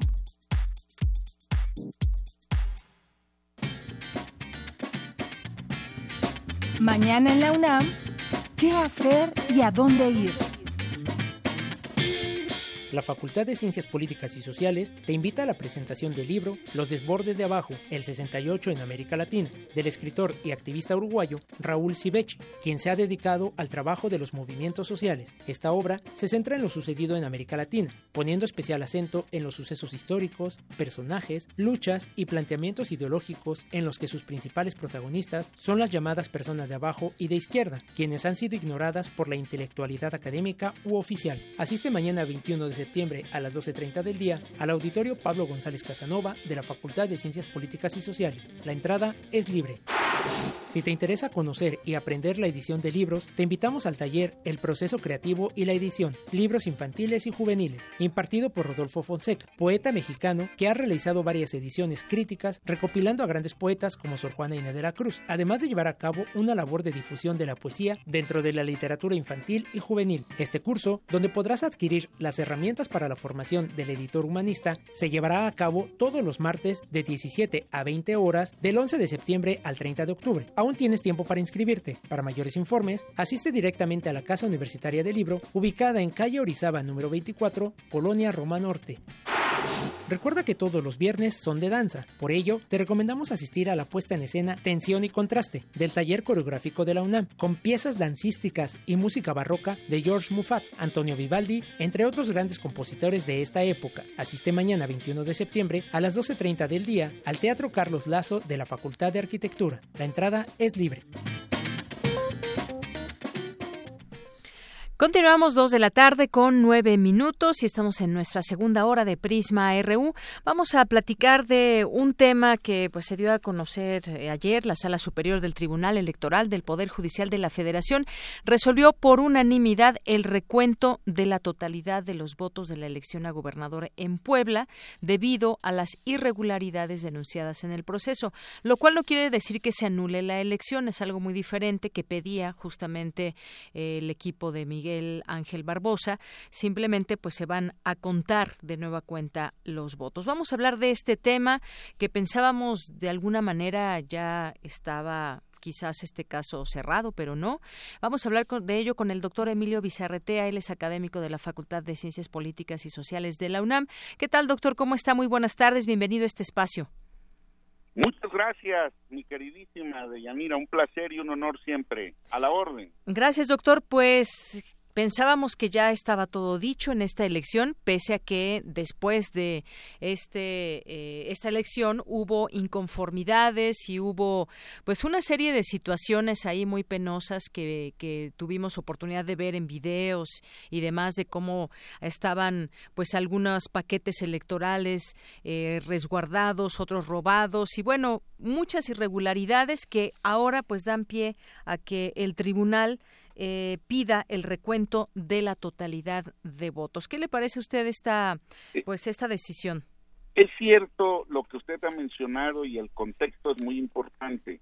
Ha habido distintas manifestaciones, ha habido dichos y redichos una y otra vez de las distintas partes. Pero me parece que aún siendo una decisión difícil para el tribunal, difícil en la circunstancia en que se encuentra el Estado de Puebla en particular, me parece que es muy importante seguir esa ruta. Ha tomado una decisión difícil, pero muy importante por lo siguiente, porque lo que está queriendo establecer es la validez de uno de los principios más importantes en los procesos electorales, que es precisamente el de la certeza, el dar certidumbre, el que realmente unos y otros, los competidores, tengan la suficiencia elemental básica de poder reconocer los resultados en este caso. Más allá de las prácticas políticas, más allá de los abusos, de los excesos, de las violaciones a la ley, tiene que haber esa certidumbre. Y aunque la decisión pudiera parecer que va en contra del resultado ya establecido, la verdad es que no. Ahora vamos a saber exactamente con este recuento ¿Quién ha mentido? ¿Quién ha dicho la verdad? ¿Cuáles son los verdaderos elementos que se requieren para tomar en cuenta la voluntad soberana? Entonces, aún siendo una decisión difícil del tribunal, fíjese lo que nos está mostrando, ¿eh? los intereses de los grupos de poder por violentar una determinada situación, sean del partido que sean. De, ¿eh? Aquí el tema es muy fuerte porque la instancia electoral el tribunal aquí ha actuado tomando en cuenta una situación que evite violencias posibles, a lo mejor no entre los candidatos, pero sí entre, entre sus seguidores. Y entonces, esta decisión yo creo que va a permitirnos a todos, incluso a los no poblanos, a entender qué es lo que realmente ocurrió. La duda que ha estado no es una duda que en sí signifique que se le está dando la razón a uno o a otro, la duda que ha tenido el tribunal para resolver por unanimidad esta situación es que también pone en duda la autoridad local. ¿eh? Esto es muy importante, Deyanira. ¿Por qué? Porque significaría que los intereses locales, el gobernador anterior, que es esposo de una de las contendientes a la que ya se le había dado el triunfo, podría haber influido de una manera u otra en la decisión. Entonces, creo que para la sociedad poblana es importante tener la certidumbre del partido que sean. ¿eh? Y bueno, finalmente habrá este recuento de votos. Algunos ya empiezan a decir, bueno, finalmente quizás la diferencia eh, cambie por un mínimo y no se logró esta anulación como lo pedía, como lo pedía el partido Morena. Claro, eh, el, el, yo creo que esta discusión, por lo que hemos sabido en términos de lo que se ha difundido públicamente, llevó realmente a valorar, y mire, lo importante de esto, evitar la violencia, la violencia postelectoral, más allá de los discursos incendiarios que uno u otro pudieran esgrimir, lo que necesitamos es esta certidumbre electoral, certidumbre política, que devenga en una certidumbre jurídica. Y esto yo creo que es muy importante, aún siendo una decisión que muchos cuestionaban por parte del tribunal, ¿eh? O sea, hay un grupo opositor a que se hiciera el recuento y el grupo, como usted lo bien dijo, de Barbosa, que está solicitando que se anule la elección. Bueno, vamos a ver si esto es suficiente o no para entender lo que realmente pasó en Puebla. ¿eh? Exactamente, vamos a ver, hay quizás un cierto eh, pues riesgo de que los, los resultados cambien. El primer cómputo realizado por el, por el INE dio como ganadora de la elección a, la panista Marta Erika Alonso eh, por una diferencia de poco más de cuatro puntos fue esta diferencia que se dio a conocer junto al morenista Miguel Barbosa en segundo lugar. Y bueno pues finalmente se, se, tendrá este recuento de votos no así la elección de una de esta la anulación de una elección que es algo muy diferente. Vamos a ver porque pues finalmente había presentado ya estos juicios de inconformidad el partido Morena por estas presuntas irregularidades en el conteo oficial. Así que pues veremos el resultado si cambia de alguna manera notoriamente o no y pues eh, pues a final de cuentas no se anuló la elección que eso es, algo que se buscaba. E-, esto el, el juicio al que apelaron la demanda que ellos han estado solicitando era precisamente la anulación de la elección. El tribunal conforme a sus atribuciones logró establecer un parámetro, no sé si eso sea suficiente para que las aguas cobren su verdadera dimensión, pero yo creo que esta decisión que ha tomado el tribunal unánime no es que beneficie a uno y perjudique a otro. Lo que está buscando es un cauce, vamos a llamarle, del justo medio jurídico y político. Y yo creo que la decisión es muy importante. Aquí vamos a ver si realmente hay una, mire, aunque hubiese una diferencia de uno o dos votos, ya no hay marcha atrás, ¿eh? porque además usted recuerde lo que las, las decisiones del tribunal se vuelven inapelables. ¿eh? Entonces llegamos a la última instancia. En términos jurídicos, tiene esta resolución, este cómputo, realmente es definitivo. ¿eh? Ya no hay manera de decir, me, me hicieron de de cuche, las tortas de jamón, como dicen, no, esto ya cambió. ¿eh? Sí, ya va a ser ese resultado, el próximo con ese recuento ya es y ya no se puede hacer nada. estamos a días y lo que ocurra ahí, el resultado que se genere, hasta ahí llegó, ¿eh? no hay de otro. Pues sí, es que en 13 distritos del total de algunas casillas de votación se ordenó recontar no coinciden con los resultados que estaban en, las actas, no coinciden los votos que estaban en las urnas, en fin, eh, un, de cierta manera un desaseo que se vio ahí en esta elección. sí, sin duda, eh, pero yo, perdóneme que lo diga sin tomar partido en este caso, es una situación que deja mucho entrever la manera en que se guiaron los intereses locales. ¿eh? Hay muchos elementos a favor y en contra de las dos partes contendientes aquí, las más fuertes, ¿no? Pero yo creo que la decisión va a ser fundamental, importante y lo más relevante, conforme a derecho. ¿eh? Así es. Bueno, pues esperemos que hayan estado completamente bien resguardados todos estos votos, toda esta paquetería electoral para que en esta este nuevo recuento, pues todo sea de manera transparente. Eso eso esperaríamos, ¿no? Lo, que sí ocurre hay una variable de Yanira que tengo que mencionar claro. en esta idea de la terminación final. Si realmente el tribunal llegase a detectar que posterior al cómputo que ya se había hecho hubo una metida de mano de más, nos meteríamos a un problema, porque el relleno electoral ahí sí sería caótico y no quisiera, pero existe la posibilidad, ¿eh? no se elimina de que entonces sí tomara una decisión muy radical de anular la elección, ¿eh? Así es. Bueno. O sea, eh, o sea, la posibilidad existe, pero si esto no lo da, hasta ahí llega, ¿eh? Bueno, pues en unos días estaremos platicando a ver de este resultado. En una semana máximo. En una semana lo, lo veremos y pues sería, e, es un buen, digamos, antecedente que cuando no haya esa limpieza electoral que se requiere, pues algo tenga que suceder cuando hay elementos, por supuesto. Así es, totalmente de acuerdo. ¿eh? Sin, sin afán de partidizar la situación, la decisión jurídica es buena, ¿eh? Claro. Bueno, pues le agradezco mucho, doctor, como siempre, que nos acompañe y que nos dé su opinión. Y cuente conmigo siempre. Ahí vamos, Deyanira. Gracias. Gracias. Hasta luego, doctor. Doctor Emilio Vicerretea, académico de la Facultad de Ciencias Políticas y Sociales de la UNAM. Porque tu opinión es importante, síguenos en nuestras redes sociales, en Facebook como Prisma RU y en Twitter como arroba PrismaRU. Queremos escuchar tu voz. Nuestro teléfono en cabina es 55 36 43 39. Bien, continuamos dos de la tarde con 20 minutos. Gracias a todos ustedes que nos acompañan aquí en Prisma RU. Bueno, pues eh, queremos regalar dos libros que nos mandó Paloma Gatica de Editorial Planeta.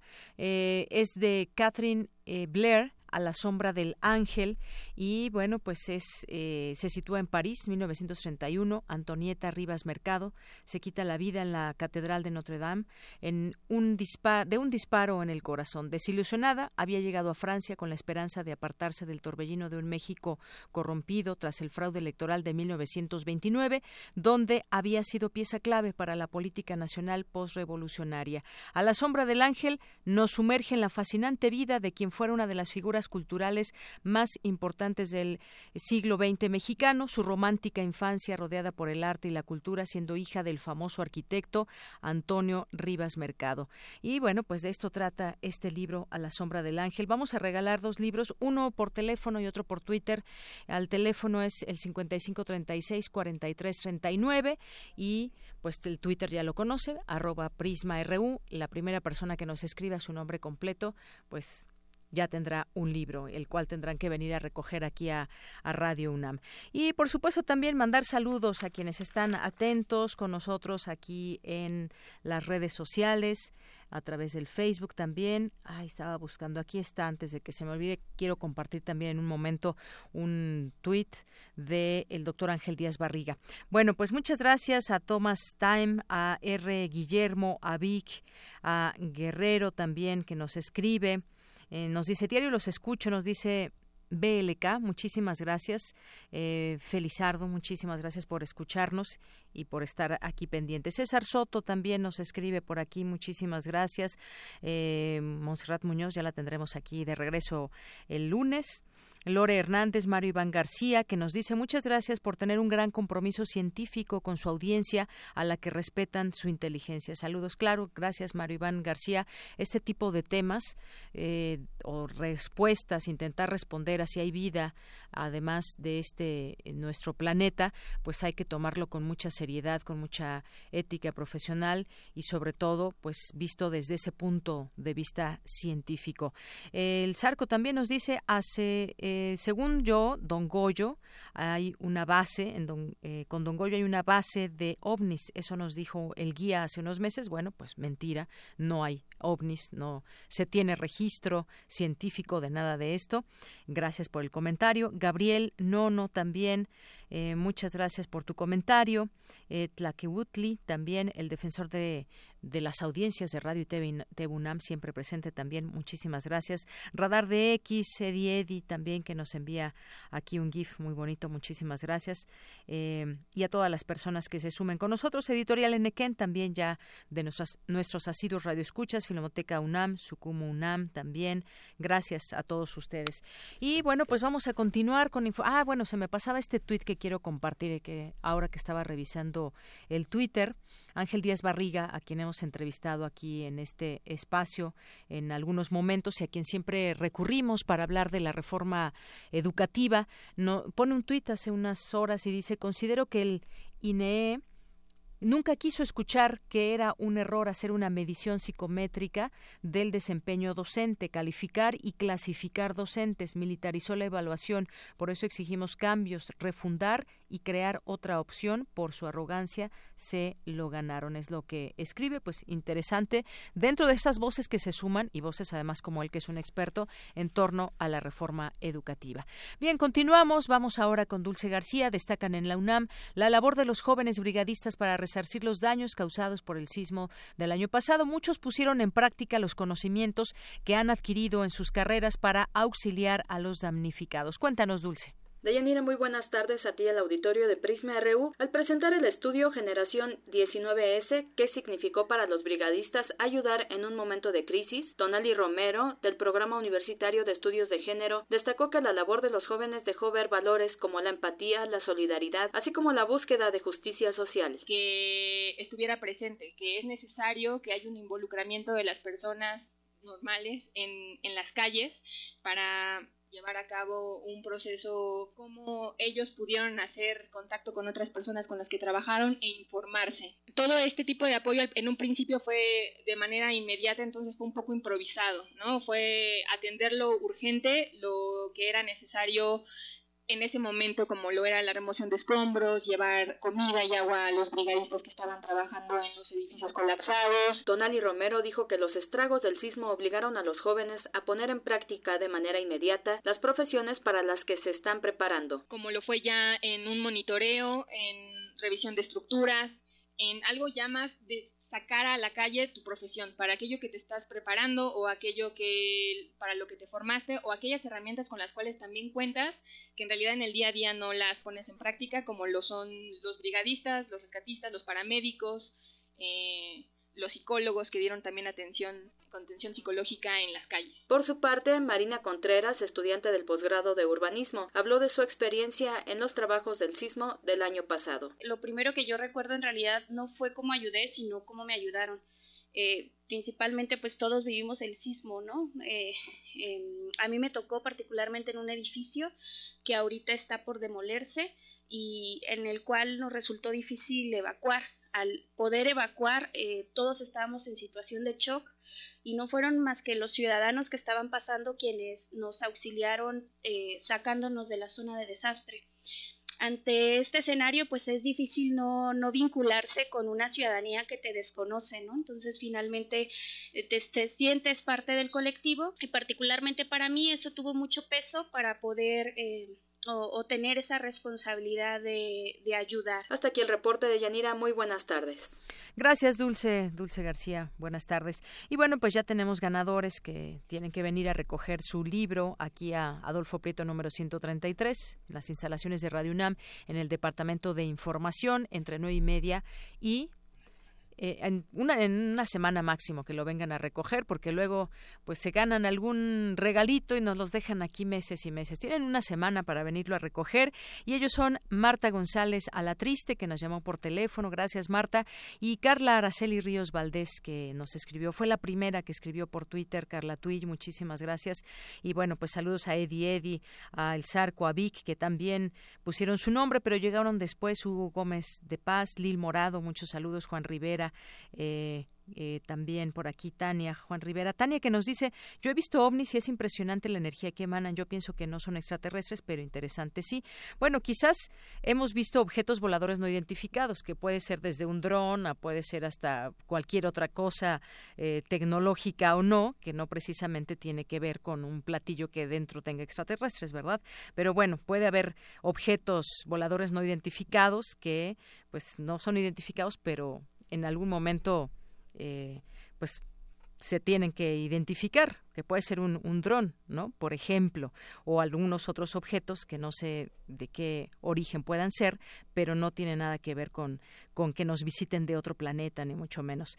Y bueno, pues vamos a continuar con Cindy Pérez Ramírez. Más de 150 mil universitarios participaron en el simulacro del sismo de este año. Adelante, Cindy. Deyanira, muy buenas tardes a ti y al auditorio de Prisma RU. El día de ayer se realizó el simulacro de sismo en 175 dependencias y entidades de la UNAM, tanto en la zona metropolitana de la Ciudad de México como en todos los campus ubicados en el país. Coordinado por la Dirección General de Prevención y Protección Civil, el objetivo fue que la comunidad universitaria identificara zonas de menor riesgo, mejorara su capacidad de respuesta, se replegara y desalojara los inmuebles mediante estrategias de prevención y autoprotección. Luego de que la alarma sonara en punto de las 13.16 horas y se desalojara la torre de rectoría, el rector Enrique Graue realizó un recorrido en vehículo por escuelas, facultades, centros e institutos de investigación de Ciudad Universitaria, en donde observó la colaboración de los universitarios, elementos de protección civil,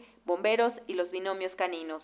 El director de Protección Civil de la UNAM, Raúl Flores Mendoza, informó que en el simulacro, bajo la hipótesis del registro de un sismo de magnitud 7.2 con epicentro a 35 kilómetros al este de Acatlán de Osorio, Puebla, participaron cerca de 150 mil universitarios y se tuvo saldo blanco. Las instalaciones del campus central se reportaron sin incidentes. En este simulacro se llevó a cabo en todas las entidades de la universidad. Eh, se hizo la invitación. A partir de que se concluye ya el simulacro, comenzamos a hacer, a recabar toda la información, en donde esperamos que cerca de 150 mil universitarios hayan participado en este simulacro. Los tiempos van siendo variados. En el caso de aquí de, de la torre de rectoría fue un tiempo de aproximadamente seis minutos lo que se tardó en, en evacuar toda la torre. Pues como todos los simulacros aquí de lo que se trata es estar observando para saber dónde es donde tenemos que mejorar y dónde tenemos que llevar a cabo algunas acciones para que esto sea una mejor situación de, de, de actuación de toda la comunidad.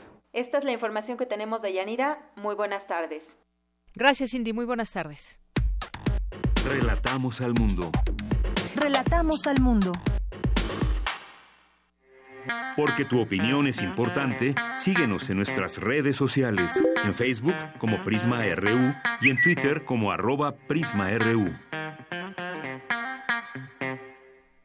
Bien, continuamos y durante esta semana se dio a conocer una información que pues mucho nos deja con tantas eh, preguntas sin resolver cómo se da este trato a pues muchísimos cuerpos. Eh, fueron 273 y no 157 los cuerpos que durante más de dos semanas fueron traídos y llevados por los municipios de Tlaquepaque, Tlajomulco y Guadalajara, apilados en la caja refrigerada de un tráiler rentado por la Fiscalía General del Estado, que salió de las instalaciones del Instituto Jalisciense de Ciencias, Ciencias Forenses a finales de agosto y que provocó molestias y denuncias ciudadanas hasta que fue regresado a los patios de la dependencia en Tonalá. Hoy se sabe, y leo esta nota del periódico La Jornada, sin identificar 644 cuerpos por muerte violenta en Jalisco. Y bueno, pues esta nota de este tráiler. En total, la Fiscalía tiene los cuerpos no identificados de 644 víctimas de violencia en dos cajas de tractocamión, en la morgue e incluso en un panteón desde que en 2014, por disposición legal, se dejó de cremar estos cadáveres en Jalisco. Y bueno, al conocer la noticia, además del propio, propio impacto que puede causar una noticia de este tipo, familiares de que tienen alguna eh, algún familiar desaparecido, algún familiar que no aparece en pues puede ser una semana, un mes, mucho tiempo más, pues alertaron entre estos eh, distintas organizaciones de pues tener información sobre esos cuerpos, esos cadáveres. Vamos a platicar de este tema con Mar Álvarez, eh, ella es integrante del colectivo Por Amor a Ellos de Jalisco. ¿Qué tal, Mar? Bienvenida a este espacio, muy buenas tardes. Hola, ¿qué tal, Deyanira? Muy buenas tardes. Agradecemos mucho el espacio que nos da y a ustedes también, Mar, por tomarnos esta llamada y platicarnos, pues al igual de más allá de este impacto que pueda tener la noticia, cómo se han organizado o qué es lo que pasó después de conocer esta esta información con ustedes que tienen familiares desaparecidos. Mira, realmente lo que pasó fue que se quitó un velo de una situación que nosotras como colectivo venimos denunciando durante los últimos años y es así como la sociedad en su conjunto alcanza a darse cuenta de la gravedad de la situación que estamos viviendo aquí en Jalisco. Y, y, nosotras creemos que el, el hallazgo o que haya trascendido esta situación es la punta del iceberg, es, es un síntoma de problemáticas muchísimo más profundas que no se han atendido porque estos hechos nos hablan principalmente de tres cosas. Primero, de que el Estado ha sido incapaz de contener el incremento de homicidios dolosos y de, y de desapariciones. Estamos hablando de que, de que en los últimos años ha habido más de 4.850 este, homicidios dolosos en el gobierno de Aristóteles Sandoval. En segundo lugar, estamos hablando de que la Fiscalía es completamente ineficiente, no logra investigar y mucho menos consignar los delitos. Y pues por último, que es lo más evidente, que el Instituto Jalisciense de Ciencias Forenses no tiene capacidad para procesar y para albergar la cantidad tremenda de cuerpos que, que ha dejado esta crisis de los últimos años. Así es, es una, pues es una noticia que dio vuelta al mundo porque sorprende la manera o el trato que se da a todos estos eh, cuerpos o la manera en que se da eh, cabida una situación que, bueno, hay protocolos que se deben de seguir, que están establecidos en, en, nuestro país cuando algún cuerpo es encontrado y el trato que debe de tener, o en todo caso todas estas pruebas que se hacen. Hay una serie, una lista muy grande de desaparecidos en México y que hay datos más allá del propio nombre, hay datos de ADN y hay datos que se tienen que contrastar y es una, una labor titánica, hemos de decirlo, efectivamente, y que pues ya empiezan distintas reacciones en torno a, además se une esto a otros hallazgos que ha habido de fosas comunes y, demás. Parece ser que pues este tema queda eh, rebasado o por lo menos así lo vemos desde fuera con todo este tipo de noticias, pero ustedes han logrado mucho, eh, Mar, y que es organizarse y es que en grupo, pues seguir exigiendo a las autoridades, que es a las que corresponde, con ellas se trabaja, ustedes no pueden hacer todo ese trabajo, además muchas veces de búsqueda, hay distintos colectivos eh, que han emprendido una búsqueda como, como el como ellos pueden, eh, a su entender, pues. Y esta es una labor que también ustedes han hecho muy grande y que se reconoce y en estos momentos, pues, exigen eh, con toda razón que se identifiquen todas estas víctimas. Así es, Deyanira. Y, y bueno, efectivamente es una, hay un marco jurídico, hay un marco jurídico y hay instituciones que rigen el actuar de las autoridades en todo el país y particularmente hablando de Jalisco. Por eso, desde el colectivo Por Amor a Ellos, celebramos el pronunciamiento que hizo el Consejo Ciudadano del Sistema Nacional de Búsqueda, en el que solicita al, al gobierno de Jalisco que, que, que nos diga cómo le va a hacer y que y que además pues cumpla precisamente con los protocolos que mencionas porque hay protocolos de investigación y, y, y también está el, el protocolo de búsqueda y también tiene la obligación de, de generar registros, el registro de fosas, el registro de personas desaparecidas, el registro de personas fallecidas no identificadas. Y, y, a pesar de que existe este marco jurídico, aunque es de reciente creación, nosotras aquí en Jalisco no tenemos la certeza de ninguno de estos datos porque se manejan con completa opacidad. y, y, yo creo que las cifras que están pintándose como oficiales al día de hoy se quedan cortas para la realidad que, en, que estamos viviendo aquí. Eh, eh, justo hace, justo el día de hoy se publicó una nota del periodista Darwin Franco que habla de que la cantidad de cuerpos que oficialmente están a cargo tanto de la Fiscalía y por ende del Instituto Jalisciense de Ciencias Forenses es de 2.949 cuerpos. Esta información la obtuvo él por medio de solicitudes a las instancias de transparencia.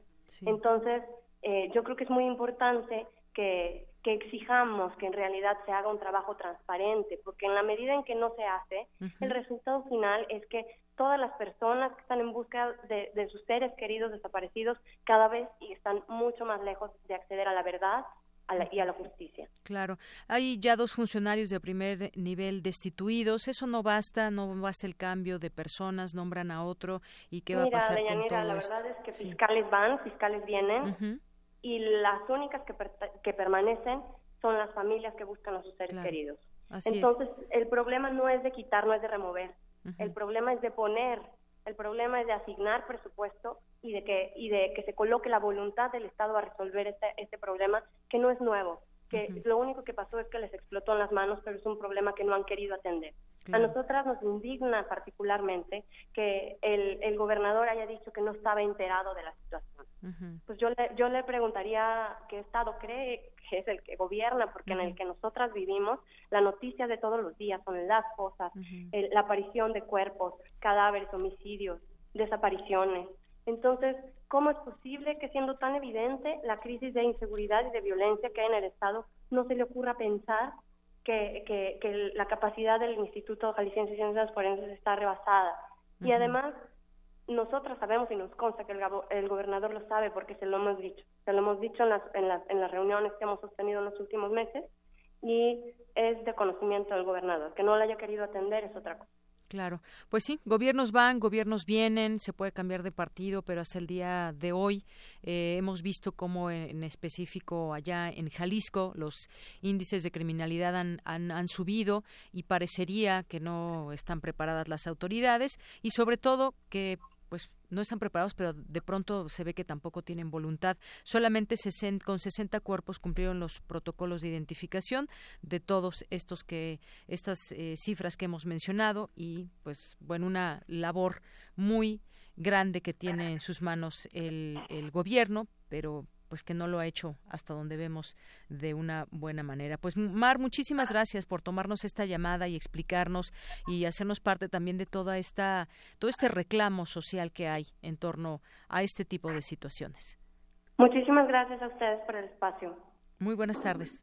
Buenas tardes. Hasta luego. Mar, Mar Álvarez es integrante del colectivo Por Amor a Ellos de Jalisco. Relatamos al mundo. Relatamos al mundo. Queremos escuchar tu voz. Nuestro teléfono en cabina es 55 36 43 39. Internacional RU. El Congreso de Estados Unidos estima que 1.500 niños migrantes que fueron separados de sus padres en la frontera con México están perdidos, ya que las autoridades no dan con su paradero después de entregarlos en custodia temporal. Una cumbre especial sobre el Brexit tendrá lugar en Bruselas los próximos 17 y 18 de noviembre para garantizar un acuerdo para la salida del Reino Unido de la Unión Europea.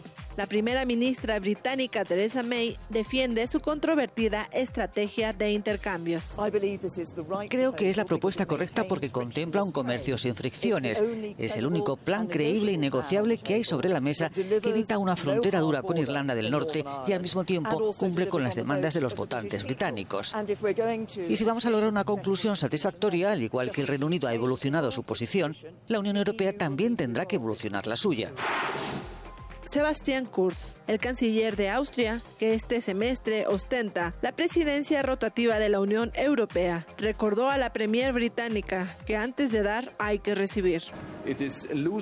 Un Brexit duro supone una situación de pérdida, por lo que será mucho mejor tener un compromiso entre el Reino Unido y la Unión Europea. Por su parte, el presidente francés Emmanuel Macron destacó la necesidad de cerrar en noviembre un verdadero acuerdo de retirada del Reino Unido, con una solución para evitar una frontera física entre la República de Irlanda e Irlanda del Norte tras el Brexit. May ha reafirmado las propuestas de Chequers y ella sabe que los avances que se han hecho generarán tensión. Siempre tenemos que decidir por la Unión Europea en tiempos difíciles, pero creo que debemos defender los intereses de la Unión Europea a corto, medio y largo plazo. En Perú, el mandato de Martín Vizcarra se fortaleció anoche tras lograr el apoyo del Congreso a sus proyectos de reforma política y de la judicatura a pesar de los duros cuestionamientos del Fujimorismo, que se dividió al votar por la confianza solicitada por el Ejecutivo. Habla la ex candidata presidencial Keiko Fujimori. Y hoy vemos con mucha preocupación la actitud del presidente Vizcarra, que ha planteado una cuestión de confianza al Congreso, pero en realidad lo que busca no es eso. El Perú, queridos hermanos, no está para golpes de Estados.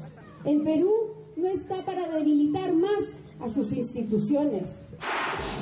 La Corte de Constitucionalidad reiteró que el jefe de la Comisión Internacional contra la Impunidad en Guatemala, Iván Velázquez, puede ingresar al país, por lo que pidió a las autoridades que no imitan órdenes que lo impidan. Escuchemos el anuncio de la Corte. Se ordena al presidente de la República, el ministro de Gobernación, el ministro de la Defensa Nacional, al director de la Policía Nacional Civil, a cualquier otra autoridad y jefes migratorios que se abstengan de emitir u obedecer órdenes que impidan el ingreso a territorio guatemalteco del comisionado de la Comisión Internacional contra la Impunidad en Guatemala, CICI. Con audios de Radio Francia y Euronews, las breves internacionales con Ruth Salazar. Gracias, Ruth Salazar, dos con 43 minutos. Y bueno, pues ya antes de irnos a Cinemaedro, rápidamente comentar algunas notas nacionales. Ahora que platicábamos de esta, este descubrimiento de estos dos eh, tractocamiones con eh, cuerpos eh, pues el presidente electo López Obrador dice que la violencia vivida en el país y el reciente descubrimiento de estos eh, eh, de estos eh, cuerpos es culpa del expresidente Felipe Calderón. Desde la fallida, implementación de la lucha contra el narco, el país se ha visto envuelto en una constante y ascendente violencia. Bueno, pues ya tuvimos, ya se fue hace seis años y seis años pasaron de otro gobierno del PRI y pues tampoco se ha dado salida a una o visualizado algún tipo de solución. Vamos a ver si en estos próximos seis años algo cambia en este sentido en el país. Y bueno, también eh, comentar esta nota de, eh, a pesar de la controversia por el uso de Pegasus, recordarán ustedes, usado contra periodistas y políticos y algunos activistas, tres operadores de este spyware o de este programa que espía desde julio de este año, según un informe presentado por Citizen Lab de la Universidad de Toronto, pues sigue en funcionamiento de acuerdo con la investigación, desde agosto del 2016 eh, y agosto del año actual se han detectado 1.091 direcciones IP y 1.014 dominios que coinciden con la infraestructura del malware comercializado por la firma israelí NSO Group. Bueno, pues seguirán espiando. ¿A quién? ¿Quién sabe? Y bueno, pues esto es lo que da a conocer esta investigación de eh, esa investigación que se hace por parte de este laboratorio de Citizen Lab de la Universidad de Toronto. 2 con 45. Porque tu opinión es importante, síguenos en nuestras redes sociales, en Facebook como Prisma RU y en Twitter como arroba PrismaRU. Queremos escuchar tu voz. Nuestro teléfono en cabina es 55 36 43 39. Relatamos al mundo. Relatamos al mundo.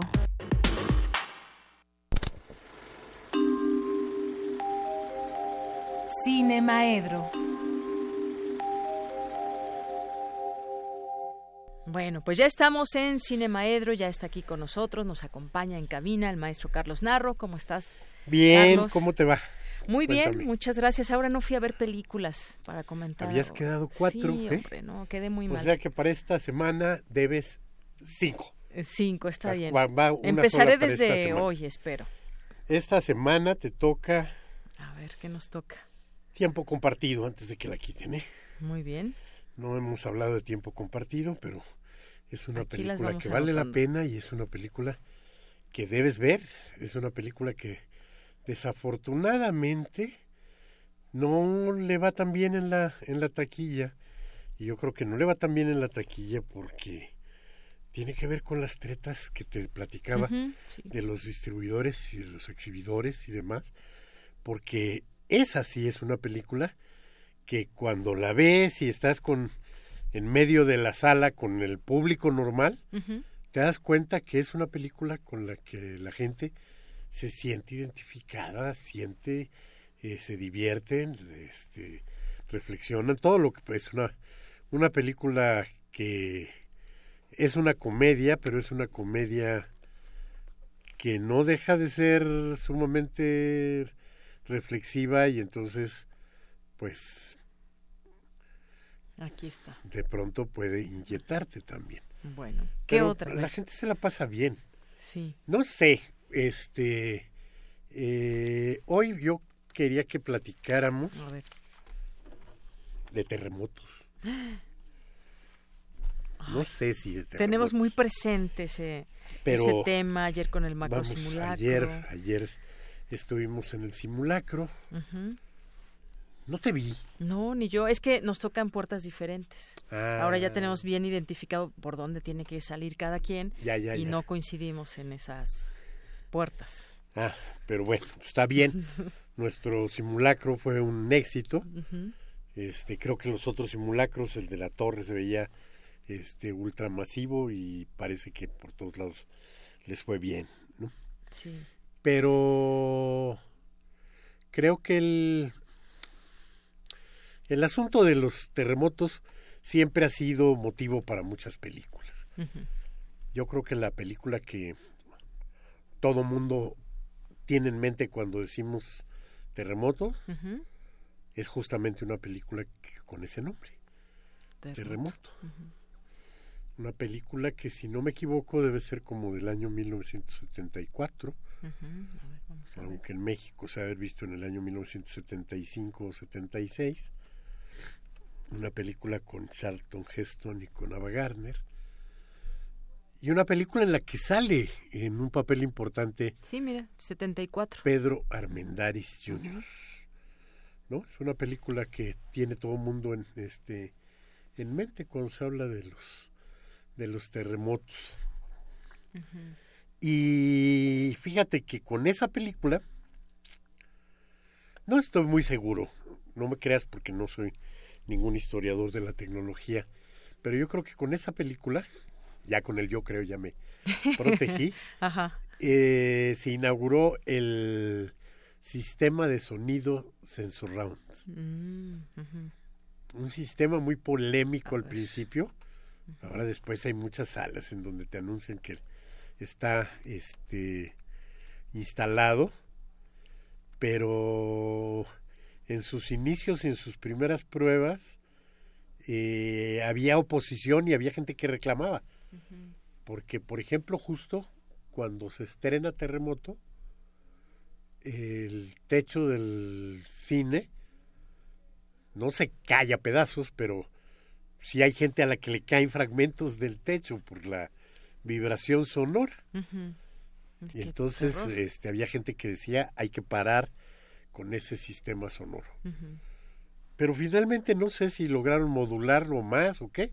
El caso es que por todas veces, por todas partes ves salas o películas en las que este hay ese sistema sonoro y no pasa nada, ¿no? O, que yo sepa, no ha pasado nada.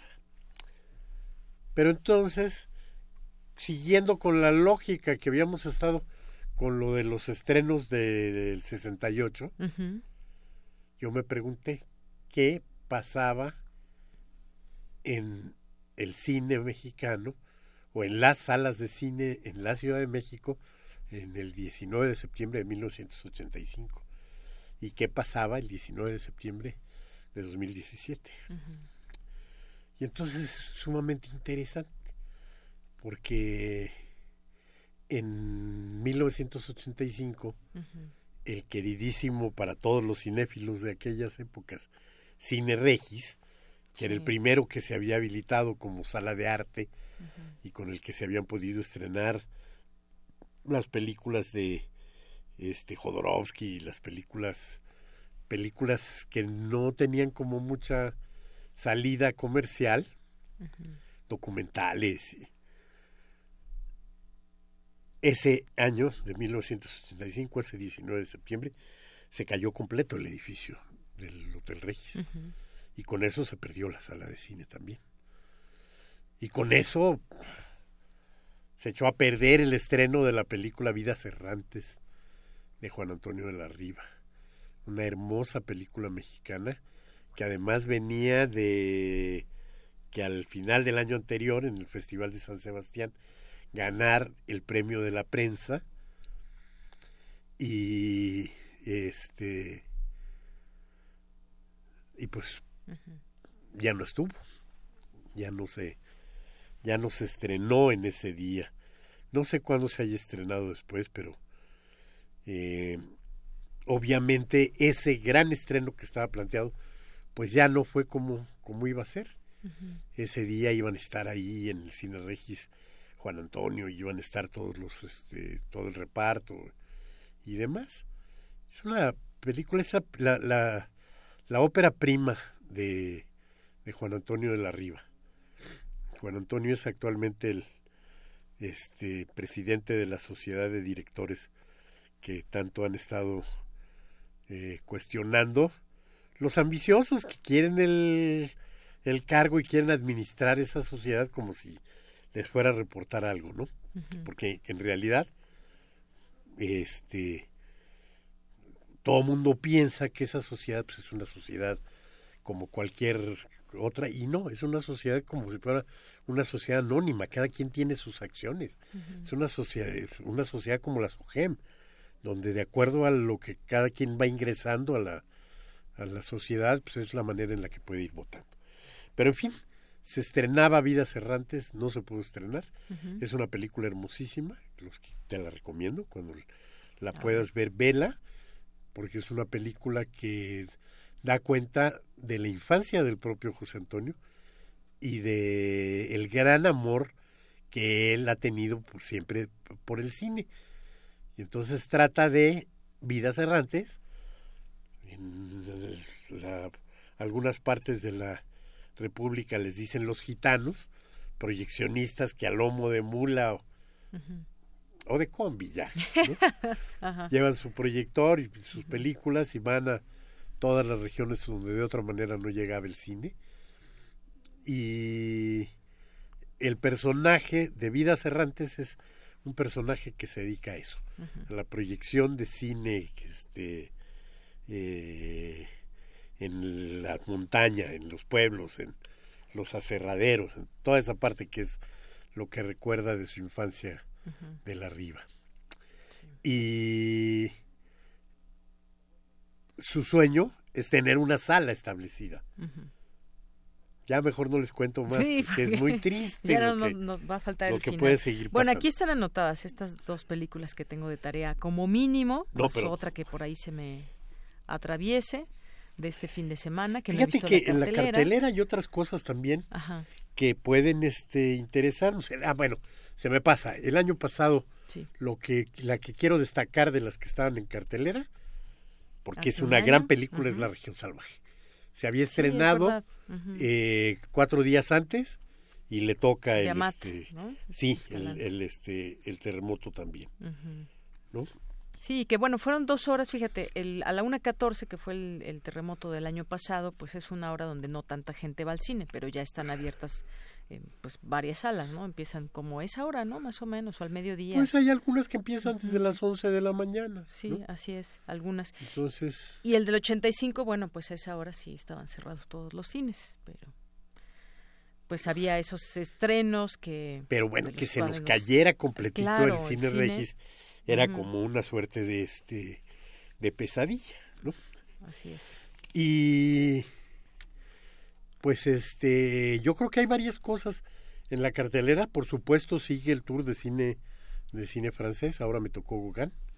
Extraordinaria película. Ah, también la notamos. Extraordinaria y todavía la puedes porque ya ves que esto tiene 17 series. Entonces va y entra por todos lados.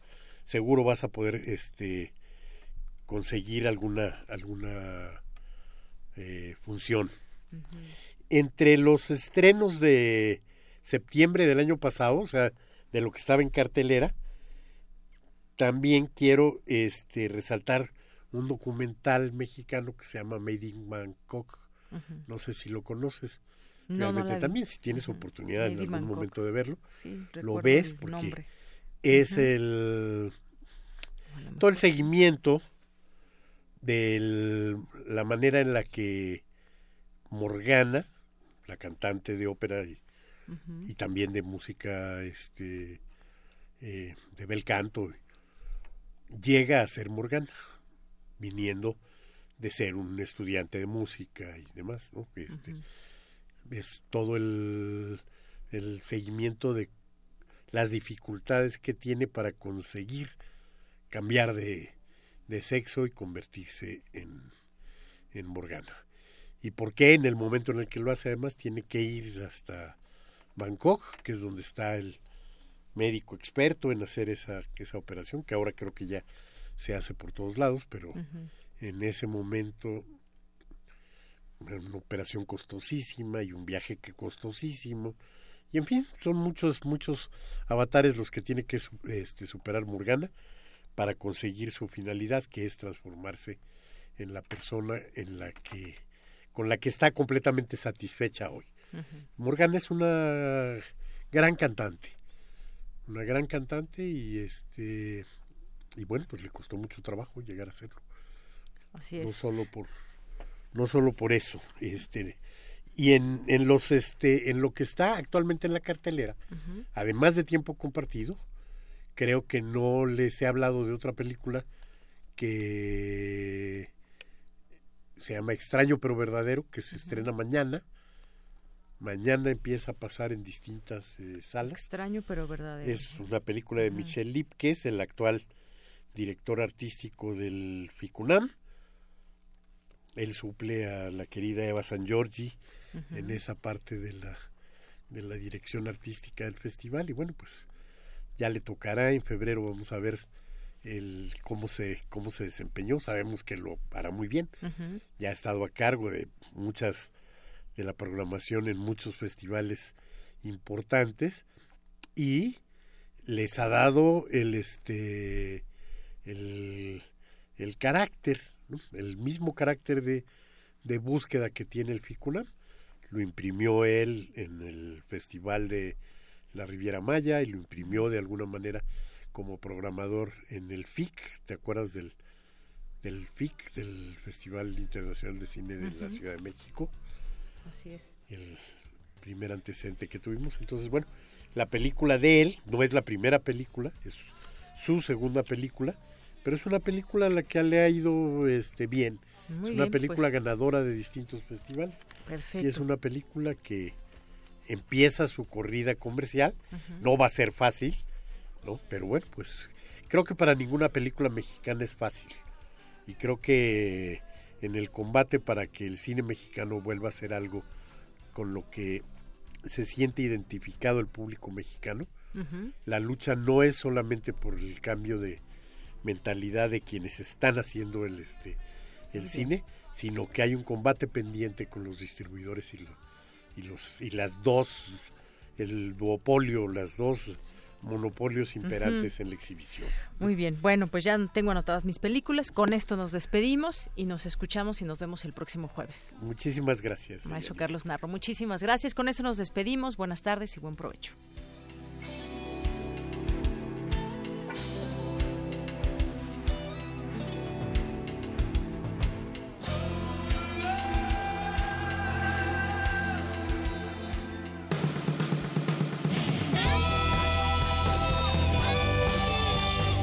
RU. Relatamos al mundo.